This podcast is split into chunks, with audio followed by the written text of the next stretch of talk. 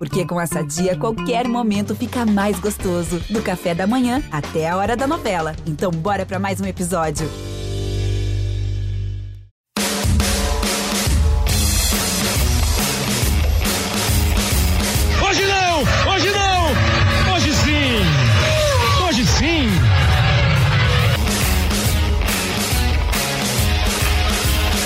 Hoje sim, de volta, hoje sim, o primeiro episódio de 2022, depois de um período aí sem programas novos. Eu espero que você tenha tido um ótimo Natal, que a gente tenha um lindo 2022. Esse é o episódio 135, de volta, como eu disse aqui, com episódios novos na plataforma de podcasts do GE. 2022 é o ano da Copa do Mundo. A 22 segunda edição da Copa do Mundo, a Copa do Mundo do Catar, a primeira Copa a ser realizada no Oriente Médio, vai de 21 de novembro a 18 de dezembro.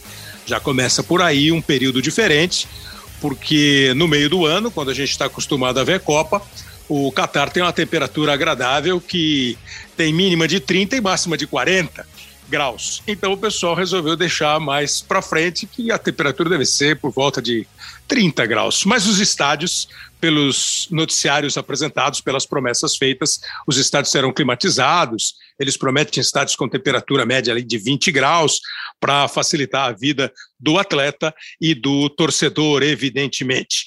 É a primeira Copa, como eu disse, no Oriente Médio e a última Copa com 32 seleções já na Copa do Mundo de 2026, que vai ser dividida entre Estados Unidos, México e Canadá, nós teremos 48 seleções.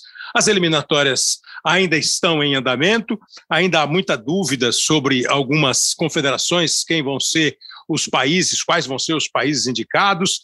Na África ainda tem muita dúvida, porque depois dessa fase que eles estão jogando, vai ter mata-mata. A mesma coisa acontece é, com as eliminatórias da CONCACAF que é a América do Norte e o Caribe, América Central, enfim. A Europa tem alguns países definidos, faltam, na verdade, só três países europeus que vão garantir o seu lugar na Copa do Mundo. Aqui na América do Sul, você sabe, o Brasil e a Argentina já estão classificados deu para você perceber que o tema do nosso primeiro programa de 2022, esse podcast que começou lá em abril de 2019, está entrando aí na sua quarta temporada e vai completar em abril três anos de episódios, nós vamos conversar sobre a Copa do Mundo.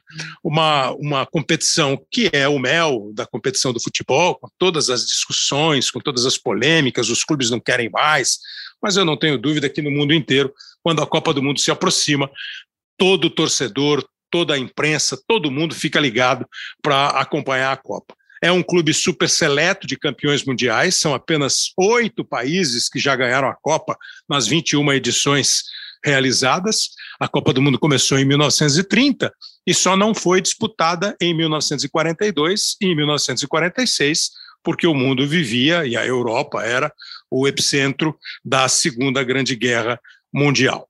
O Brasil tem cinco títulos, a Itália e a Alemanha têm quatro, a Argentina, a França e o Uruguai têm dois, a Inglaterra e a Espanha têm um. A atual campeã do mundo é a França, fez uma final em 2018 na Copa da Rússia com a Croácia e a França já está classificada. É, já estão na Copa do Mundo 13 seleções. O Catar, como país sede, o Brasil e a Argentina, que se classificaram já nas eliminatórias sul-americanas, e veja bem, na Europa, ó, Sérvia, Espanha, Suíça, França, Bélgica, Dinamarca, Holanda, Croácia, a finalista de 2018 com a França vice-campeã está classificada, portanto, Inglaterra e Alemanha. E a gente vai começar o nosso episódio. Na segunda parte, nós vamos conversar com o Roque Júnior, que estava no grupo, nosso companheiro aqui dos nossos canais, comentarista, e foi jogador campeão do mundo em 2002, no último título conquistado pela seleção brasileira. Quer dizer, já passamos 2006, 2010, 2014, 2018 sem conseguir uma Copa. Se o Brasil não ganhar a Copa desse ano, vai igualar aquele período lá entre 70 e 94. E o Rock, claro, com toda a experiência dele, com todo o poder de observação, vai falar muito é, sobre seleção brasileira. E junto com ele, lá na frente, o Tim Vickery, que é um jornalista inglês, há muito tempo trabalhando aqui no Brasil, participa semanalmente do Redação Sport TV do Marcelo Barreto, e vai ser legal uma visão diferente. Nesse primeiro, nessa primeira parte do programa, nós vamos conversar com o Fernando Calais, que é sempre muito gentil ao atender o convite aqui do Hoje Sim, ele que vive na Espanha, é, hoje é correspondente da, do futebol espanhol e do futebol é, português, ou seja, está bem informado sobre os dois, está trabalhando para a agência de notícias a Reuters, uma das mais importantes do mundo.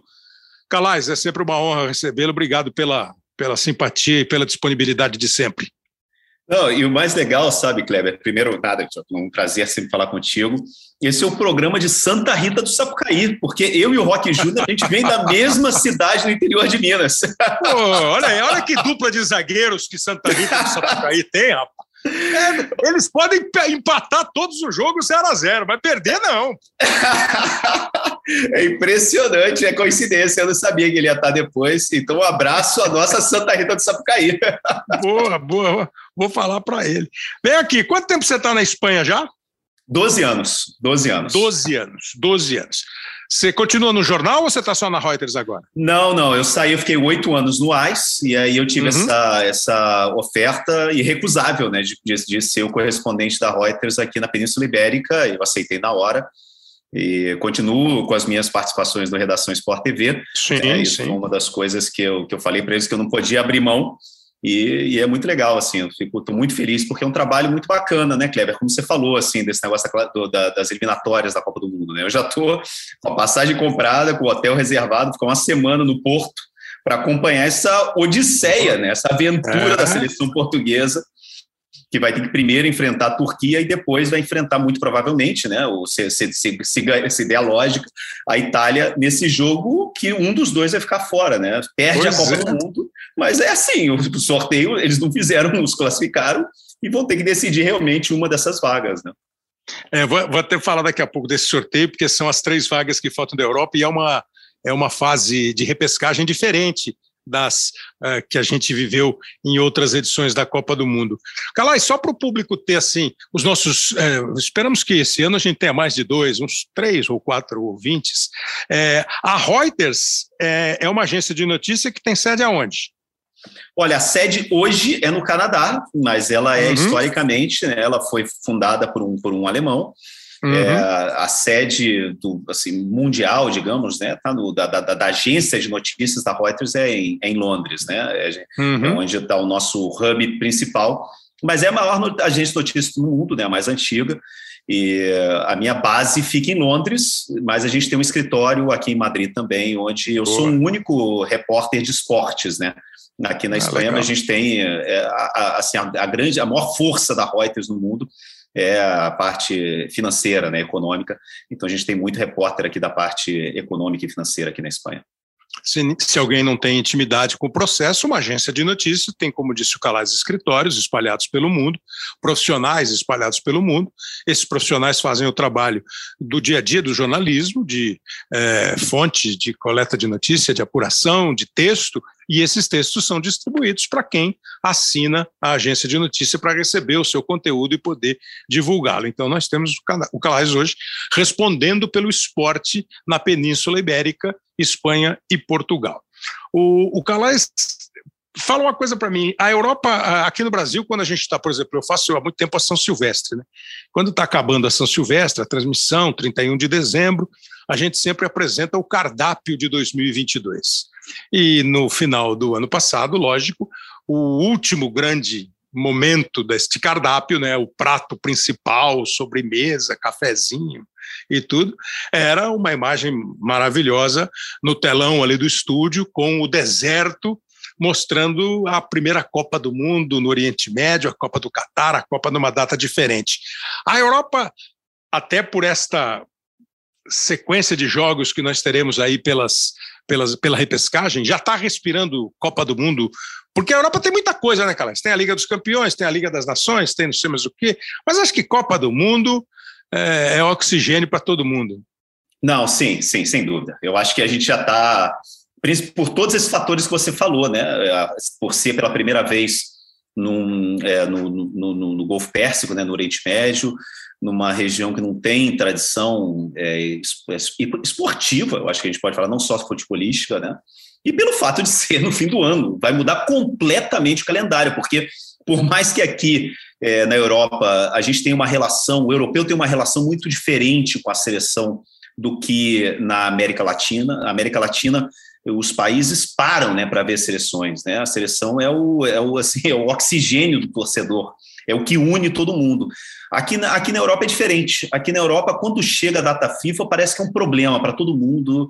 É, as audiências caem. O, é, eu lembro, na época eu trabalhava no AIS, aqui na Espanha, no Jornal Esportivo, que sempre quando vinha a data FIFA era um desespero, porque o, o tráfego, né, o número de, de pessoas que entravam, né, de, de leitores nos sites, e o número de, de jornais vendidos na banca caía, mas caía despencava, era metade, era uma coisa assim desesperadora. Os times, você vai, eu lembro que na Copa do Mundo de 2010, é, aqui na Espanha, a gente ia num bar na fase de classificação, na, classe, na fase de grupos né, da Copa do Mundo, não tinha ninguém vendo nos bares, ninguém parava para ver Copa do Mundo. É essa mesmo. que a gente tem é essa relação de brasileiro que a gente tem de Copa do Mundo para o país, aqui não, aqui realmente a Espanha só começou a parar para ver realmente a Copa do Mundo a partir do, das quartas de final. Foi quando eles falaram: olha, gente, isso aqui é sério mesmo, acho que a gente pode ganhar essa Copa do Mundo. Até porque a Espanha perdeu né, na estreia contra a Suíça naquele ano. Então, é uma relação uhum. diferente que o europeu tem com as seleções mas pelo, eu acho que pelo fato de ser ano de Copa do Mundo e pelo fato de que esse ano vai mudar completamente o calendário, a gente praticamente não vai ter férias de verão europeu, né, que seria em julho é, e agosto, é. quando para tudo. Aqui o, os campeonatos vão começar é, no meio do verão, no meio das férias, é como se estivesse começando o Campeonato Brasileiro no dia 15 de janeiro, por exemplo, aí no Brasil. Quer dizer, que essa é a comparação. O, o, quando tiver a Copa do Mundo, aliás, só um parênteses, nessa né, Copa do Mundo, é, com todos esses é, detalhes diferentes, né, com todos esses aspectos diferentes, é a Copa do Mundo. E isso não tem sido diferente, lamentavelmente, que também teve muita reclamação, muita denúncia. A imprensa europeia e a imprensa americana as duas ficaram assim muito estranharam muito o processo porque o Catar lá na última votação ganhou dos Estados Unidos. Então voltou o assunto de é, suspeita de corrupção compra de voto. E aí nós tivemos durante o processo todo de construção dos estádios outras denúncias sobre trabalho escravo dos funcionários mortes de funcionários que estavam é, ajudando na construção dos estádios. Então, é uma Copa envolvida em muitas coisas. O sistema político dos países, que é um sistema é, quase, eu não queria chamar de ditatorial, mas, enfim, é uma, são monarquias absolutistas que têm lá os seus parlamentos, mas tudo isso nesses nossos tempos é, ganha um aspecto muito grande que para quem é um pouco mais velho vai lembrar, sei lá, da da Argentina em 78, que vivia um governo militar, ou vai lembrar, num outro extremo, da Alemanha 2006, que recebe uma Copa do Mundo unificada depois da separação pós-Segunda Guerra entre a Alemanha Ocidental e a Alemanha Oriental. Por isso, essa Copa também tem aspectos geopolíticos, econômicos, que são, que são levados em conta. E o, o, o, campeonato, os campeonatos então europeus, eles vão começar mais cedo e quando chegar a Copa do Mundo, nós não vamos saber quem é o campeão espanhol. Vão voltar para disputar lá em maio o final da, da temporada. Exatamente, é o que vai acontecer. E, e, e as seleções são, são, acho que, menos de duas semanas de, de concentração as seleções vão ter, né? Os jogadores vão pegar os jogadores no meio da temporada. É, vai ser interessante. Por um lado, eu acho que a gente vai ter oportunidade, né, Kleber? Muitas vezes, quando você, a Copa do Mundo é, pega os jogadores no final da temporada europeia. Então, os jogadores Exato. muitas vezes chegam cansados, machucados. A gente vai pegar os jogadores dessa Copa do Mundo no auge, no auge. físico. E, e, eles, e, e isso está sendo comentado aí, porque aqui é exatamente o contrário, né? A gente pegava os nossos jogadores no meio da temporada, os campeonatos também, os, até esse ano vai ser calendário apertado, mas a gente sempre ia com os jogadores junho, julho, quer dizer, eles começaram a trabalhar em janeiro. E na Europa, é que a gente aqui no Brasil passou a ter muito mais jogador atuando na Europa, participando da seleção brasileira na Copa do Mundo, do que jogadores no Brasil. Mas isso está sendo considerado um aspecto positivo ou está uma interrogação? Para seleções, sim.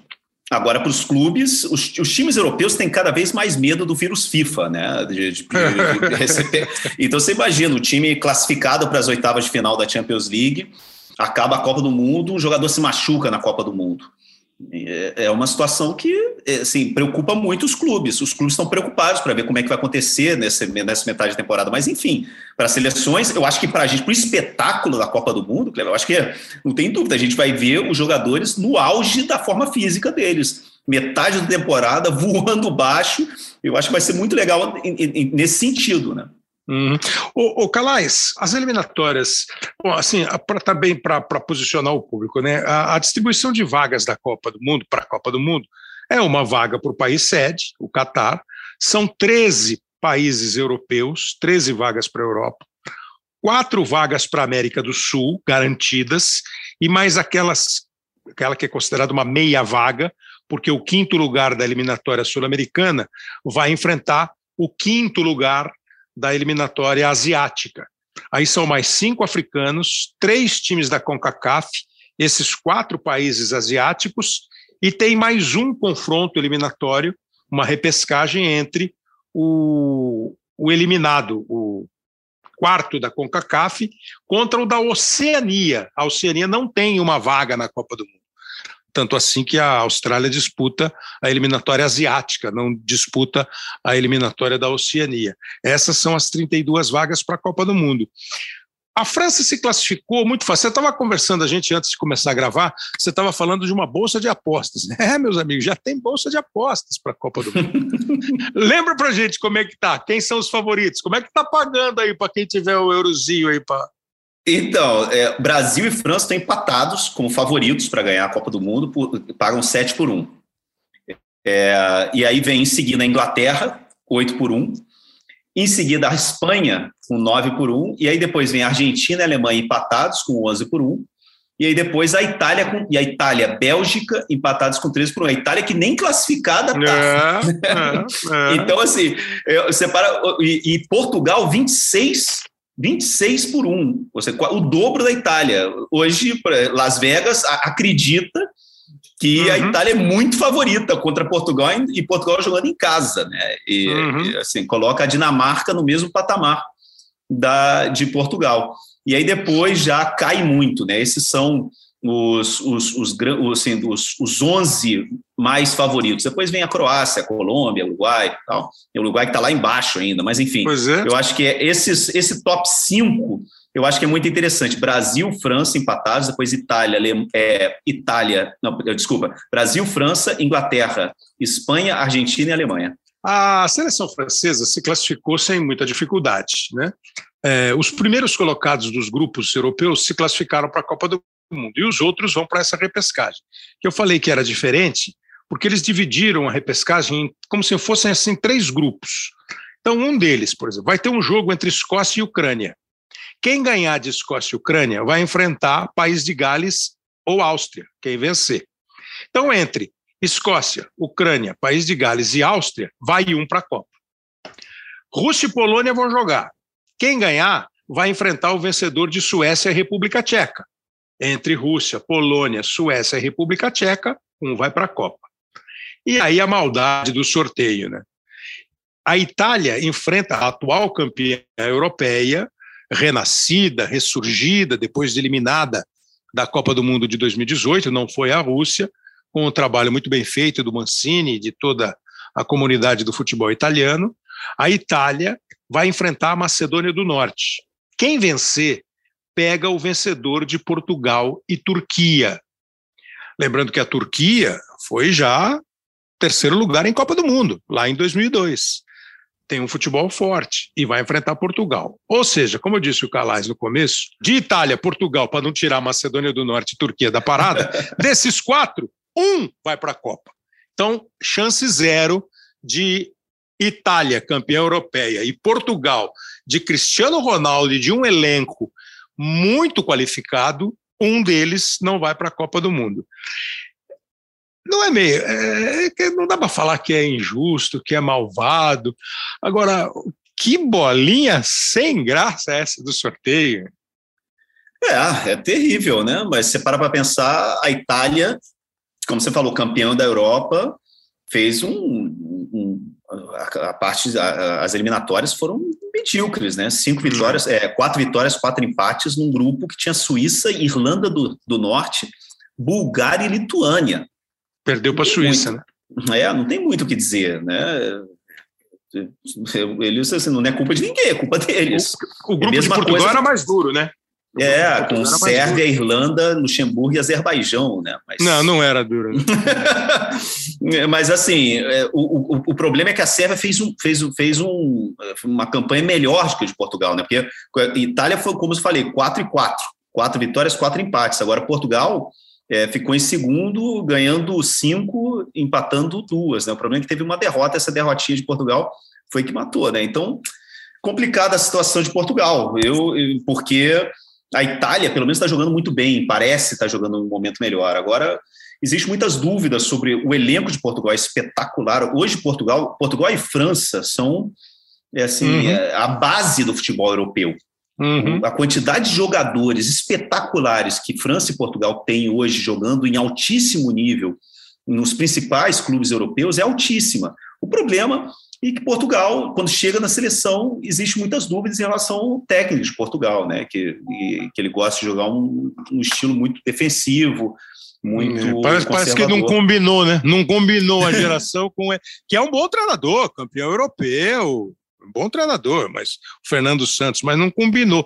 Aliás, para a gente falar mais disso, nós vamos pedir também algumas, alguns depoimentos de companheiros que estão trabalhando pelo mundo afora, e um deles que já participou aqui com a gente é o Andercinho Marques, um jornalista brasileiro que já atua há muito tempo no mundo esportivo, é, veículo italiano. O Andercinho falou um pouquinho da Itália, para depois você falar de Portugal, porque agora tem que falar de Portugal também, é correspondente também de Portugal. É.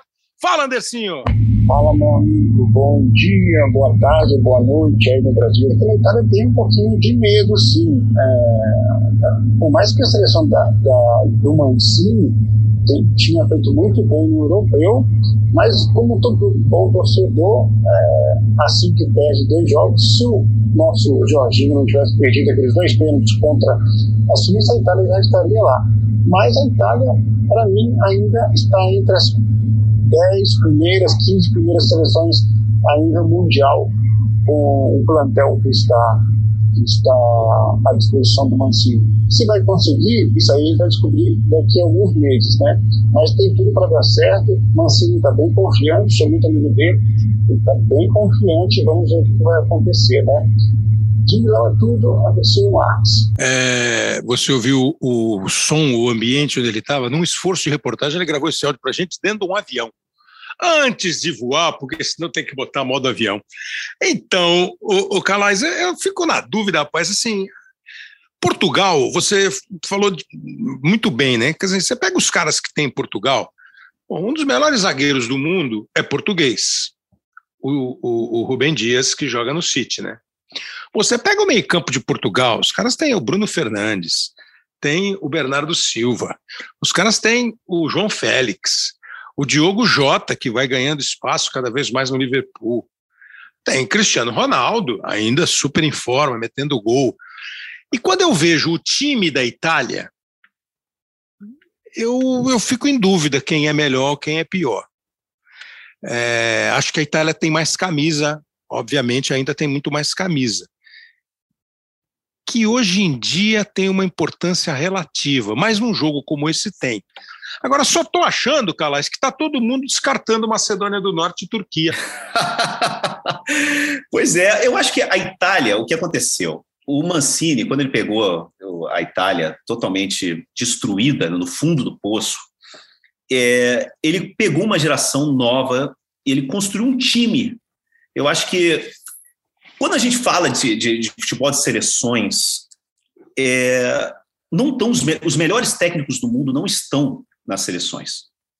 As federações uhum. têm, uma, têm uma dificuldade enorme de conseguir atrair os técnicos dos grandes clubes europeus para trabalhar nas seleções. Porque o, o, dinheiro que existe, né, o dinheiro que, que, que existe nos, nos clubes, nos grandes clubes europeus, é incomparável, não dá para uma seleção eh, chegar no nível deles. Então, quais são hoje as seleções europeias é, que têm grandes treinadores? né? São pouquíssimas. Você tem a Alemanha hoje, né, com Flick, que acabou de chegar do, do, do, do, do Bayern de Munique, está começando um trabalho, a gente já viu nesses últimos dois, três jogos como a, a, a Alemanha já volta a jogar bem, volta a meter medo. Mas, fora a Alemanha, você tem a Itália com o Mantini e você tem o Luiz Henrique na Espanha.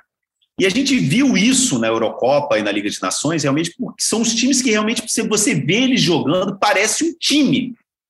Né? Não é só a, a França e, a, e, Portugal têm elencos espetaculares, mas você não vê é, um entrosamento, você não vê uma identidade que a Itália e que a Espanha hoje tem com elencos assim claramente inferiores a Portugal e a França. E eu acho que o que isso que a gente viu na Eurocopa, a gente viu uma Itália que parecia um, um time de alto nível europeu, né, de clube, que é um time que chega nas quartas, semifinal de Champions League. Eu acho que isso que a gente vê na Itália.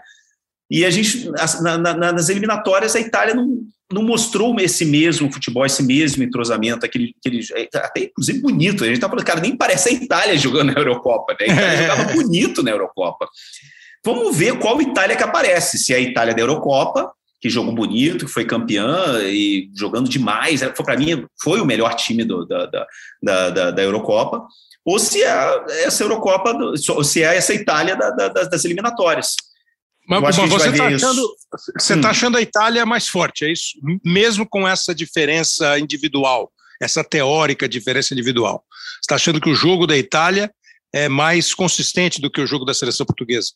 Sim, eu acho que Portugal perdeu uma oportunidade de, de, de, de, de, buscar um novo, é, de buscar um novo treinador. É, e, é. nesses poucos meses, né? Mas também não tinha, né? Não tem, não tem espaço, não tinha oportunidade também de pegar um do operador, porque ele não ia ter tempo de treinar o time, né? Mas não é gozado, né? Os técnicos portugueses estão com tanta moral e, e, e, e eu, assim, vou repetir, eu acho que o Fernando Santos faz um ótimo trabalho, ou fez um ótimo trabalho nesse tempo todo de Portugal. Talvez seja isso mesmo, não combinou o estilo dele com o estilo dos jogadores. É, agora os técnicos portugueses estão, estão em alta, aqui na Europa e no Brasil. É, e o problema é. é que você conseguir trazer, eh, conseguir convencer algum para ir para a seleção, esse é o problema, porque eles têm oportunidade. Poxa, um, um cara que tem oportunidade de treinar na, na, na, Premier League não vai sair da Premier League para ir para treinar uma seleção. É, eu acho que é isso que as pessoas têm que entender um pouco. É, é cada vez é, cada, é muito difícil, muito difícil as seleções é, europeias conseguir, inclusive sul-americana. A gente viu a dificuldade que a é. Argentina teve para conseguir encontrar um treinador. O Scaloni, eu acho que ele era e não encontrou. Sexta, é, ele era a sexta ou sétima é, escolha. Eu acho que o Scaloni foi meio que um milagre ali, uma casualidade ele ter dado certo né? Porque hoje ele encaixou. Eu acho que essa linguagem, ele recém-aposentado como jogador, né? Um cara com experiência no futebol espanhol, que fala a língua do vestiário. Os jogadores adoram ele, né? Ele está muito bem com o uhum. Messi. Eu tive a oportunidade de conhecer o Scaloni é, num, num, congresso aqui na, na, na, no País Basco. E ele tem muito carisma, é um cara muito carismático, um cara que se dá muito bem com todo mundo, né? Então, não sei, mas é, é muito difícil. O Brasil, ele tem sorte de ter o Tite, porque o Tite é um dos. A seleção brasileira é, um dos, é uma das poucas seleções que pode é, se gabar de dizer: olha, eu tenho um treinador de altíssimo nível. Você, é, mostrou aí os, os números dos apostadores, dando França e Brasil como é, grandes favoritos. Deixa, vamos ouvir, ouve comigo aqui, você e os nossos amigos do Hoje Sim, o Stéphane Damani, que é um jornalista francês, também já participou aqui com a gente. Ele é correspondente do canal. Ó, presta atenção no francês, hein? Ele é correspondente do canal Plus, é, que pode ser Plus, se você preferir, e é comentarista do grupo Disney. O Damani falou um pouquinho da seleção francesa, outra que tem uma estrutura, uma base, grandes jogadores, eu acho que individualmente é a melhor seleção do mundo, e um treinador que está aí há um tempão o campeão do mundo como jogador e como treinador, o Didier Deschamps. Bonjour, Kleber Machado e ouvintes do seu podcast. Um prazer participar de novo com vocês para falar um pouco da seleção francesa, né? E do que se espera dela, né, para a próxima Copa do Mundo. Eu acho que uma boa Copa do Mundo para a França não tem não tem muito meio termo, né? É ganhar ou ganhar, né? Você tem um, um time que é campeão do mundo 2018, que é campeão da atual Nations League, né? Que, que é a elite do futebol europeu, e mesmo se caiu na Euro, né, diante da, da Suíça, numa derrota improvável, né, vencendo por 3 a 1 é um time muito sólido, né, que não tem muitas fraquezas, né, e sobretudo eh, vamos ver no ataque essa esse dueto, né, Benzema e Mbappé, Benzema que vai tentar ganhar a sua única Copa do Mundo, né, a última chance para ele, o Mbappé, que é um jogador muito focado, com fome, fome de títulos, quer marcar história, vai querer ganhar, vai, vai ser mais uma vez uma peça fundamental. E o poder ofensivo francês, né? Juntando o Griezmann, o Dembélé, são muitas opções, né? Com um meio de campo muito forte, com com o Pogba, com o Kanté voltando a um nível altíssimo. Então não tem muito ponto fraco essa seleção, né? E, e acho que os franceses é, vão, vão, vão esperar né, essa façanha de ganhar duas Copas do Mundo seguidas.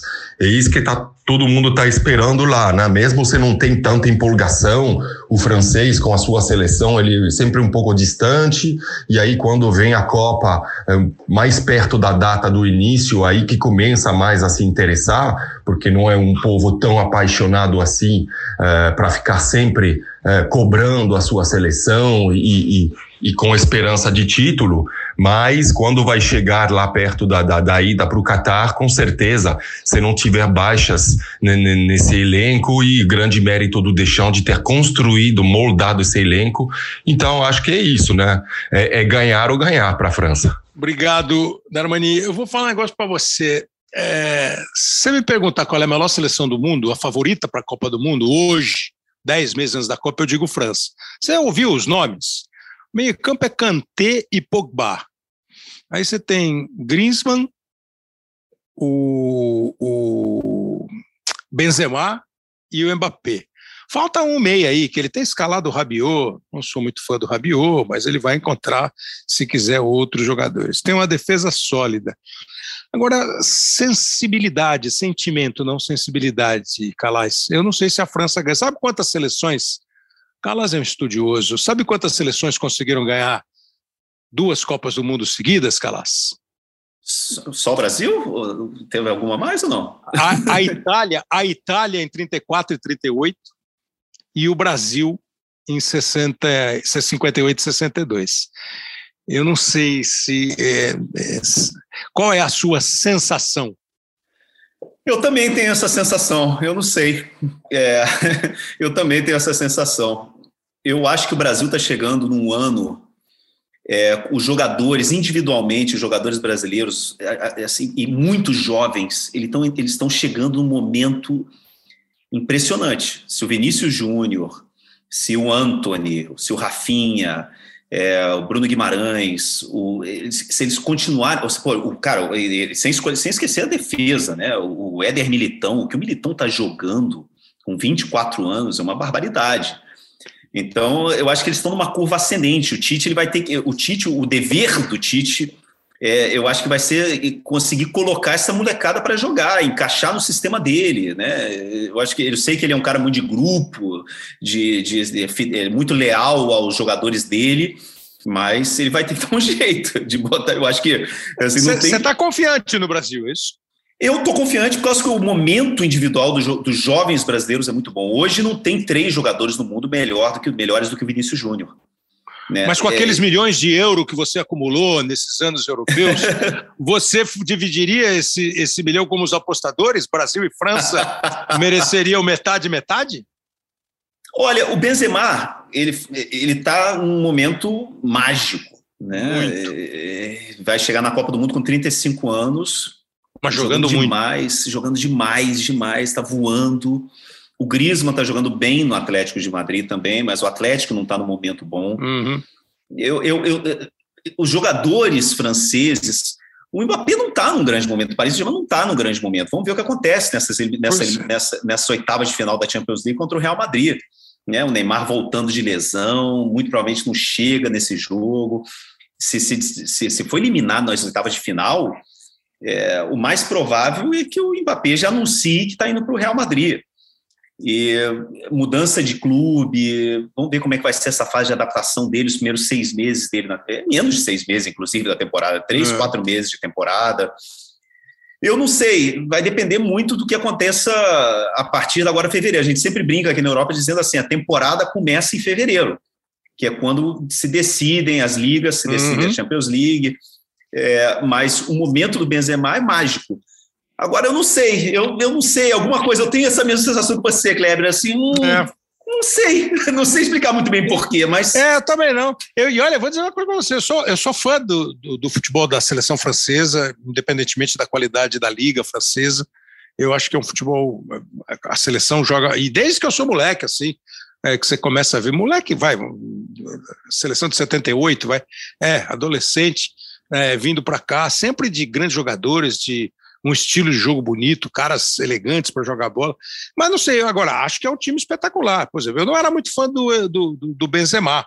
Hoje o cara está entre os melhores do mundo, assim, disparado. Está jogando com inteligência, com eficiência, soube é, envelhecer né, dentro do campo.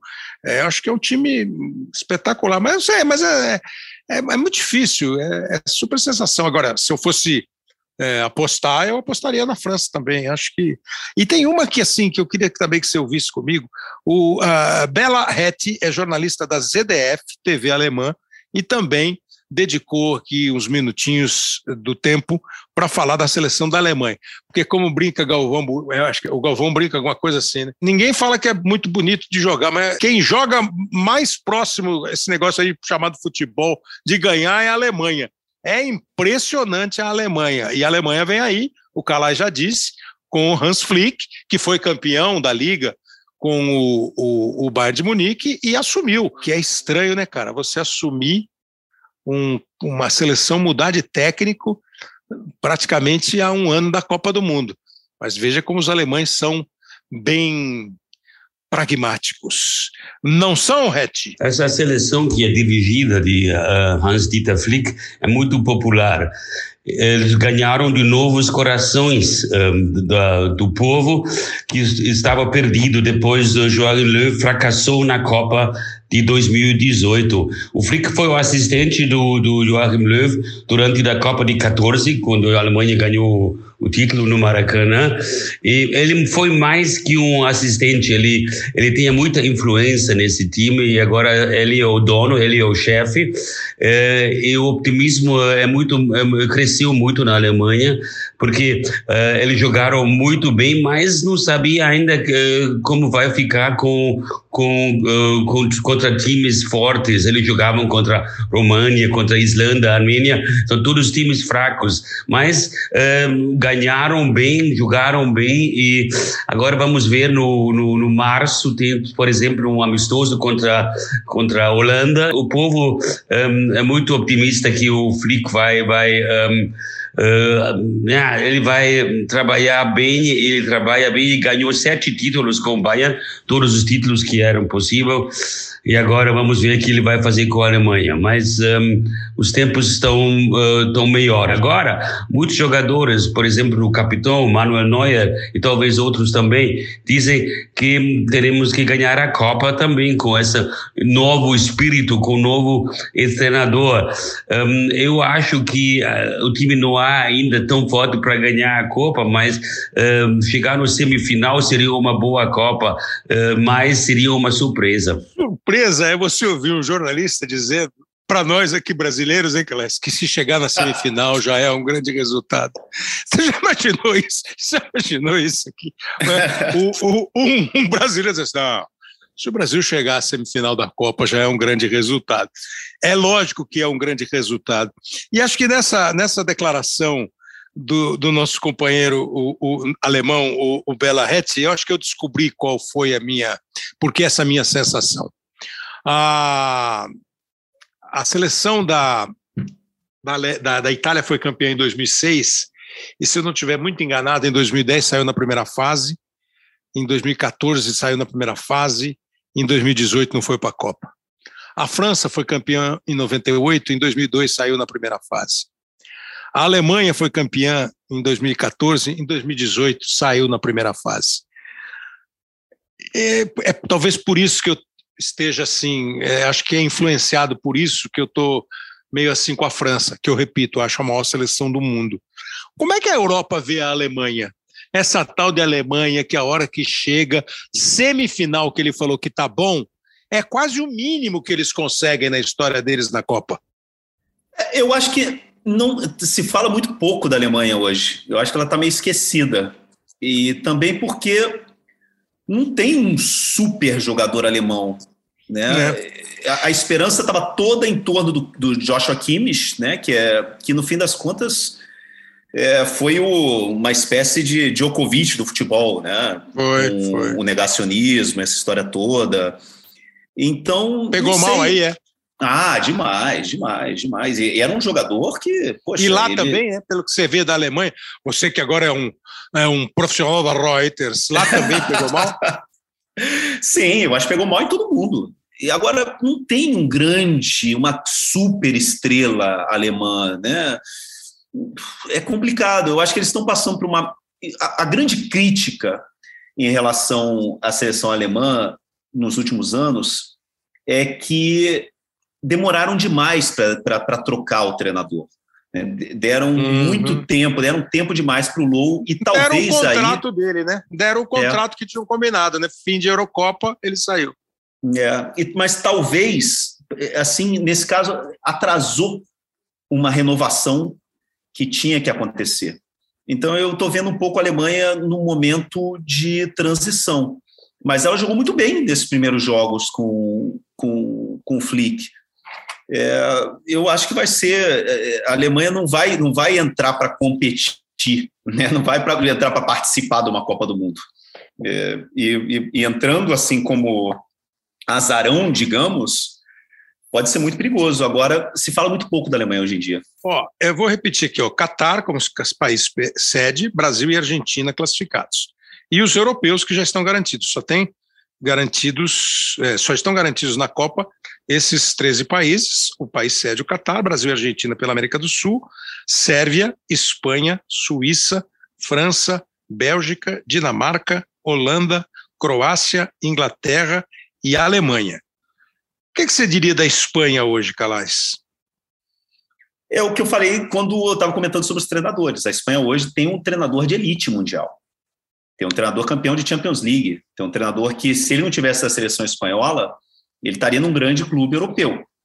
E ele está na seleção espanhola por opção própria. Ele quer uhum. treinar, ele quis treinar a seleção espanhola. E ele quis voltar para a seleção espanhola depois de ter sofrido uma tragédia imensa, né, com a morte da filha dele tão jovem, né? Então, uhum.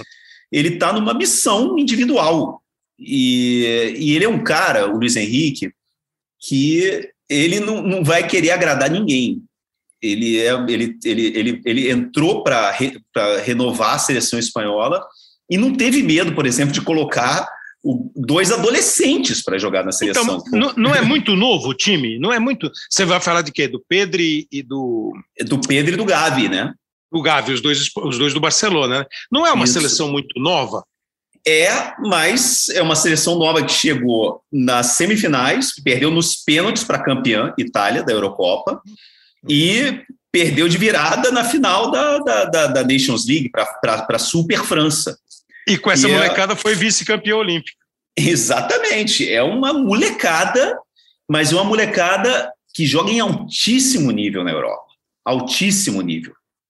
Você tem aí jogadores, é, como eu falei, do, do, assim, a base hoje do time do Barcelona, é, você, e, e, e, muitos deles também que estão que querendo assim, é, é, é, é, assim, mostrar que eles merecem ir para um clube maior. Eu acho que isso como é, mais legal. Como é que é para você assim essa, por exemplo, o Real Madrid volta, a, o Real Madrid andou um período recente meio sendo olhado meio torto, né? Voltou uhum. a estar tá, assim num nível super alto. É... O Barcelona está acontecendo o contrário. O Barcelona está numa fase que, como eu diria, né, que momento do Barcelona. E você falou que é meio a base da seleção. É, essa é, é possível dissociar esses momentos ou, ao contrário, aproveitar a fome com a necessidade da seleção nacional? Eu acho que é isso que a gente está vendo.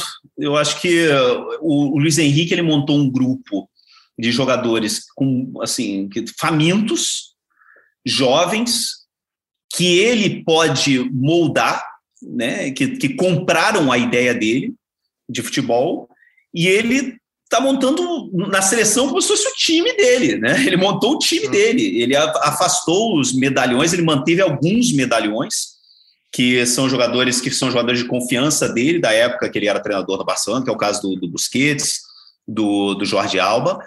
Mas nem o Piquet, o, né? Nem o Piquet, nada, nada. É molecada.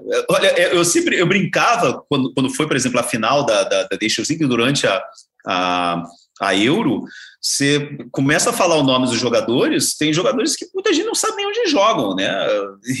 tem, por exemplo, o titular absoluto dessa seleção, dessa seleção o, o Mikel Oyarzabal, né? Que ele é jogador da Real Sociedade. Uhum, é, exatamente. e você tem o Ferran Torres que quis ir embora do, do, do Manchester City para ir jogar no Barcelona, mesmo no Barcelona nessa crise, nesse momento. Então são jogadores que têm uma personalidade muito forte. O caso do Gavi e o caso do Pedri são, são, são únicos, né? São únicos. O Gavi com 17 anos, eu estava lá em Sevilha naquele jogo, é, e ele vem de uma, de uma cidadezinha que é ao lado de Sevilha, o Gavi, 17 anos, titular com a seleção espanhola, num jogo onde a Espanha tinha que ganhar para se classificar para a Copa do Mundo, e ele foi o melhor em campo.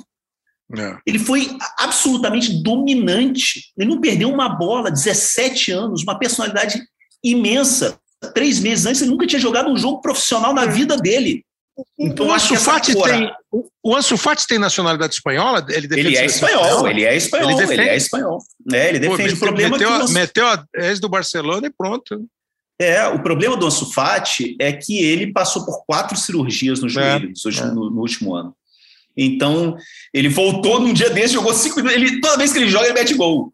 Ele é um é. fenômeno, ele tem todos os recordes do Barcelona, ele bateu um monte de recordes de precocidade na seleção espanhola também. É um monstro, tem 19 anos. O, o é. pouco que ele jogou, ele já ele, ele, ele, jogou um dia desse, meteu gol. Ele jogou, quando ele tinha jogado em novembro também, ele entrou, meteu dois gols. É um fenômeno, mas a gente não sabe como é que ele vai estar. Eu tenho muito medo desse joelho, desse menisco dele. Muito medo, está todo mundo morrendo de medo. Eu falei com, tem, uma, tem uns dois ou três meses, eu falei com uma fonte é, da diretoria do Barcelona que falou que tá, tem uma preocupação enorme dele ter um problema crônico no joelho e nunca se recuperar. Que seria uma é, pena.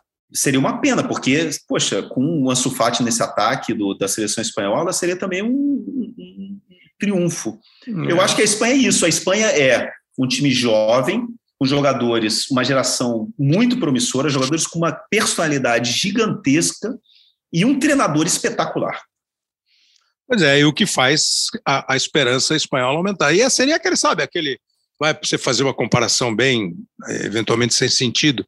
O, o Santos de Robinho e Diego em 2002, sendo campeão brasileiro, era improvável. A Espanha tem uma geração nova. Então, agora, para liberar, eu sei, eu sei que o, o, o Calas tem que trabalhar e ele vai embora daqui a pouquinho. Só queria que você ouvisse aqui comigo o Sankunti, que é um jornalista da World Football, é, da World Soccer e da Rádio BBC, e ele é belga, e ele vai falar sobre a seleção da Bélgica. Para a gente encerrar assim com é, pitacos é, do emocional é, de Fernando Calas. Mas vamos ouvir o que ele acha da Bélgica, que é aquela seleção que montou uma geração, que tem grandes jogadores, mas título que é bom. Olá, amigos. O brasileiros vão se lembrar da Bélgica como o time maravilhoso que eliminou a seleção brasileira na Rússia, mas hoje a Bélgica não é mais tão boa assim. A Eurocopa e a Liga das Nações provaram que a seleção belga tem muitas dificuldades para ganhar contra as grandes equipes. A defesa é um ponto fraco com muitos jogadores jogadores velhos. E, às vezes, Roberto Martinez, técnico também, é um treinador taticamente limitado. Sem Kevin De Bruyne e Eden Hazard, o nível da equipe cai consideravelmente. A Bélgica precisa que todos os seus melhores jogadores joguem ao máximo de suas habilidades para ter uma chance de ir longe. Como foi o caso contra o Brasil em Kazan. O Qatar vai marcar sem dúvida o fim da geração de ouro e chegar às quartas de final será o máximo. Você vê? Dá a impressão de que eh, tá, o pessoal está considerando que essa Bélgica já deu, Calais. Apesar. e, e é, não, é verdade. Eu acho que hoje o De Bruyne é o melhor jogador do mundo. Eu acho vejo uh, os meio-campistas lá, o Witzel, acho que é um time bom, Tilleman. Acho que o, o, você vê o Hazard, não consegue ser titular do Real. O Lukaku, que eu acho ótimo, andou meio em crise no Chelsea. Mas será que já era mesmo? Vai chegar só para ser um rostinho bonito na Copa? Nossa, é muito crítico ele, né? Eu achei que eu falei, nossa, que ele deu uma viu? porrada atrás da outra. não, e, não, e você tem, por exemplo, o Carrasco jogando demais no Atlético de Madrid, um dos poucos. É, ele tem, hoje, é difícil encontrar, você pensar em ponta esquerda, um dos melhores pontos esquerdos do mundo. É, mas não sei, ele, ele conhece a seleção melhor do que eu, assim. Eu lembro você ficou daquele... chocado, você ficou Eu fiquei meio chocado, mas ele falou uma verdade, a defesa é um grande problema. A defesa é um grande problema. É um grande problema. Do meio para frente, esse time é um, um espetáculo. Apesar mas a do defesa, Courtois, né? é, mas apesar do Courtois, essa defesa é um problema. É, é, eu achei, fiquei, fiquei meio chocado. É, eu, Calais, você ir embora mesmo, você pode citar, cita um, dois, três. Agora não é. Agora é claro, é a observação do jornalista, a informação do jornalista Fernando Calas e aquela da sensibilidade, do sentimento, do que ele acha. Se você tivesse que falar assim, os países que estão mais prontos para uma Copa que começa só em novembro. Eu acho que a Espanha está muito pronta para essa Copa. Por causa Espanha. da mentalidade, por causa do perfil desse time. Porque uhum. é, um, uhum. é um, não é um perfil. Eu, eu, eu, é, é, eu, vou, dizer, eu vou dizer assim: eu, eu, eu, vou, tem três dias que eu estava é, sentado no, no, no, trem do aeroporto, do lado do Luiz Henrique, batendo papo com ele. Ele é um cara diferente. E essa seleção que ele montou é diferente. Não parece uma seleção. É, os jogadores compraram a ideia e estão. Vamos ver o que acontece entre Portugal e Itália. Eu acho que se a Itália se classificar para a Copa do Mundo, a Itália chega muito forte por causa desse trabalho do Mantini, é, porque é um perfil também de time mais do que de, mais do que de seleção. Eu quero ver o que o Tite vai fazer com a seleção brasileira, com essa molecada eu acho que o Tite vai ser obrigado a, a, a, mexer no time. Eu acho que o time que o Tite jogou as, as, eliminatórias não vai ser o mesmo que vai chegar na Copa do Mundo. Tomara, eu espero que seja assim, porque é, o Tite tem que entender é, que os jogadores que ele tem hoje na mão, essas pérolas que ele tem na mão, é, são. Ele não pode deixar essa molecada no banco.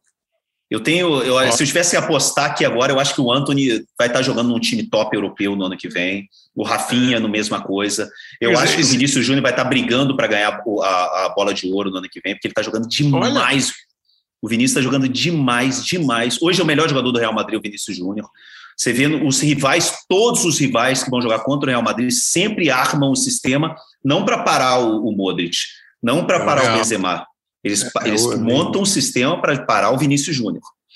Você vê, ó, nós estamos falando de um cara com um cara que mora na Espanha há oito anos e está confiante na Espanha, ao contrário do alemão, do belga, é, o, o, o, o Andressinho na Itália, assim, ah, precisamos ver o que, que vai acontecer. É. Agora, quem está em reconstrução e, com, e desses mais famosos, que aparenta mais dificuldade, porque assim, ó, você vê, nós não falamos da Holanda, nós não falamos da Croácia, uh, a Inglaterra eu nem, da Holanda eu já falei, eu nem chamei você muito Inglaterra, porque o Tim vai falar daqui a pouquinho, e acho que o Tim vai falar da Inglaterra. Assim, é, tem alguém que você acha que vai ter muita dificuldade para montar um time para a Copa, um time competitivo para a Copa? Uau, eu, eu não sei, eu teria, eu teria dúvida se Portugal consegue passar, né? É, uhum. Por isso que eu acho que essa, essa, essas duas seleções, a que se classifique, entra imediatamente nessa lista de super favoritas. Eu estou uhum. contigo, acho que a grande favorita tem que ser a França. Uhum. É, mas eu acho que a gente não, não pode. Eu, eu, se tivesse assim que, que que botassem uma aposta em, em, três azarões, que não são azarões, Sim. eu diria europeus, eu diria Itália, Espanha e Alemanha. É, é, é, é, uma loucura, não são azarões, são times gigantes, mas assim, é, não estão pelo momento, né? Pelo é, momento. Pelo momento. É, porque assim é isso, acho que a gente vai combinar sempre. Entre elenco, time, jogador, é a França. A camisa, aí a camisa você distribui. Mas é uma. É, e sim, e ainda falta, né? Falta final. O, o Calais falou sobre final de temporada. Lembrar isso, né? A temporada europeia termina em maio, é, vão ser decididos os campeonatos nacionais, a Liga dos Campeões. Aí eles vão ter umas férias, ele já disse. Junho, julho, os caras vão estar começando o campeonato para acelerar o processo, para parar lá na primeira semana de novembro e os caras, em duas semanas, entrarem em clima de Copa do Mundo. Enfim, acho que a, a perspectiva é boa, né, Calais, da gente ter uma Copa assim, nessa conversa que nós tivemos aqui, entre é, times sendo reconstruídos, times sendo renovados, é, com nomes e idade, times mais prontos, times consagrados, eu acho que a gente pode ter uma Copa de bom nível, principalmente se assim, se tiver mesmo a, a, a, a promessa cumprida de é, temperatura no estádio legal, para os caras não derreterem. Acho que a gente pode ter uma Copa legal e acho que das mais abertas dos últimos tempos, como eu acho que foi a da Rússia. Seria isso? É, e vai ser uma Copa diferente, né, Cleber? Vai ser a primeira Copa que a gente vai estar no mesmo hotel a Copa do Mundo inteira. Inclusive, a gente tava, eu tive uma reunião. É, eu tive, a gente teve uma reunião a, em Londres para falar vai sobre. dormir no mesmo lugar, né? Acorda e vai dormir no mesmo lugar. Pô, eu peguei 16 aviões na Rússia, 16 aviões em, sei lá, menos de um mês. E eu vou ficar dormindo na mesma cama durante o. Isso, cara, isso é para comemorar, né? É, agora, a gente teve uma reunião, mas é uma, a gente teve uma reunião falou assim: ah, cara, quantos jogos você vai assim? É, a gente estava numa reunião agora, há uns dois meses, na, lá em, em Londres para começar já a pensar na nossa cobertura da, da Reuters da Copa do Mundo. E os jornalistas, por exemplo, vão ter uma limitação. A gente só vai poder ver no máximo dois jogos por dia. A gente não vai poder mais, ver mais do que dois jogos por dia por causa disso, porque eu acho que a distância, a maior distância. É, 50 quilômetros. São 50 quilômetros, exatamente. Então vai ser uma Copa diferente. Vai ser uma Copa diferente por, causa, por tudo que você falou, uma Copa é, fora do eixo esportivo mundial, Vamos ver como vai ser.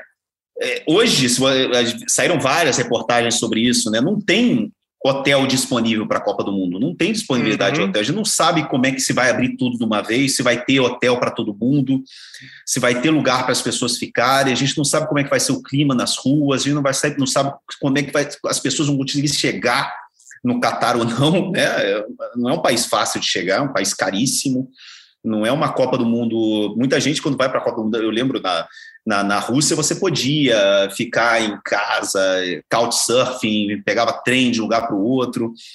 Vai ser tudo. E vai ser uma Copa do Mundo. Para mim, na parte esportiva, os, os times, os jogadores vão estar descansados, os jogadores vão estar no, no começo da temporada, no auge da parte física deles. A tendência é de que seja maravilhosa esportivamente eu acho que as dúvidas são mais em relação a tudo que a gente falou, né? O que vai ser em volta do campo. Calais, muitas graças, senhor. Como sempre, você, você é bom demais. é sempre um prazer falar contigo. Um abraço grande para vocês e feliz 2022 para todo mundo. Para todos nós. Bom, acho que o Calais deu uma belíssima visão é, do futebol europeu, do momento europeu, é, pensando em Copa do Mundo, com a ressalva óbvia de ainda faltarem 10 meses para começar a Copa do Mundo. Agora a gente está recebendo aqui o Rock Júnior, nosso companheiro aqui, comentarista, e um jogador da história do futebol brasileiro, do futebol internacional, é, fazia parte do grupo que em 2002 conquistou a Copa do Mundo para a seleção brasileira, a quinta conquista da seleção brasileira, e o Rock foi titular absoluto e um dos grandes nomes daquela seleção. E o Tim Vickery, que é um jornalista inglês que há muito tempo está aqui no Brasil, é, super ligado nos assuntos brasileiros e europeus, obviamente, por prazer e por dever de ofício, e participa, como o Calais, é, semanalmente do Redação Sport TV. Muito obrigado a vocês dois, um grande abraço para vocês, feliz 2022 para todos nós. Tim, eu queria começar com você, porque o Calais trouxe uma não sei se você chegou a ver já uma cotação da Bolsa de Apostas. Já estão fazendo apostas né, para a Copa do Mundo. Os favoritos, Brasil e França, empatados. Ele até falou, está pagando acho que 7 por 1. o segundo maior favorito na bolsa de apostas, Inglaterra. Aí vem Espanha, Alemanha, Argentina, Itália, que nem se classificou ainda para a Copa. Então, é, é, com essas libras esterlinas que você acumulou ao longo da sua carreira, você iria, você iria nessa aposta aí, Tim? Eu vou apostar com seu dinheiro. Aí, se ganhar. Mais fácil, né? Isso. É, se ganhar, a gente divide, se perder, Exatamente. o prejuízo é meu. Exatamente. Vamos lá. É, primeiro, eu acho que a primeira coisa que eu vou citar eu não sabia desse, dessas citações das bolsas, mas eu acho que é bastante apropriado que o Brasil está tá ali dentro. Né? Eu acho que eu, vocês, né, o seu excessos de maníaco depressivo, né, o Brasil está na briga, né? não vai ser fácil vencer a seleção brasileira. Já não foi quatro anos atrás. Né? É, por pouco, eu, eu acho que o Brasil mereceu levar o jogo para a Bélgica para a prorrogação com a possibilidade. E com certeza, o Brasil se apresentou naquela Copa melhor do que a seleção inglesa, que chegou uhum. nas semifinais. Eu uhum. eu estava aqui no Brasil para a derrota brasileira e depois eu peguei avião. Eu estava em, em Londres para a derrota da seleção inglesa contra a Croácia na semifinal. Só falta você me falar que assistiu os dois jogos com o Mick Jagger, né? é, por aí. É, uh, o clima nas ruas depois da derrota contra a Croácia ainda era clima da festa. Uhum. Porque, bem, foi quase, né? Mas, na verdade, Croácia era melhor, mereceu a, a, a vitória. É, o pessoal curtiu a viagem. Né? Entendi. Ninguém, ninguém esperava uh, que a seleção inglesa ia chegar, chegar tão longe. É, eu acho que agora uh, as expectativas são mais altas do que quatro anos atrás. Né? A seleção inglesa estava uma seleção quatro anos atrás bastante jovem, no início de um trabalho. É, agora passou pela experiência da, da, da Eurocopa, quando a minha impressão, eu não sei se vocês concordam, mas o fator principal no final, que Itália ganhou nos cobranças de pênaltis, foi o medo da, da seleção inglesa de ganhar o jogo. Né? Uhum. É, uhum. Então, isso é uma coisa psicologicamente que, que a seleção tem que, tem que trabalhar. Porque agora, com as revelações que tem, a seleção vai para essa Copa com expectativas muito mais altas. Né? Uma derrota no semifinal em Catar, depois de abrir a placar, não mais vai ser visto. Vai ser... É, vai ser visto de uma, de uma, de uma forma, talvez de uma decepção porque é. as expectativas são, são muito mais altas pela experiência que a, a, a seleção adquiriu e, pelo valor dos revelações cada vez, cada vez mais surpreendentes que o futebol inglês está tá, tá comemorando e também eu acho que, eu acho que para mim isso é crucial pelo momento que a Copa está sendo jogada, né? Porque podemos criticar onde, onde a Copa está tá acontecendo, é, a maneira que a coisa foi, foi uh, uh, conduzida, sim.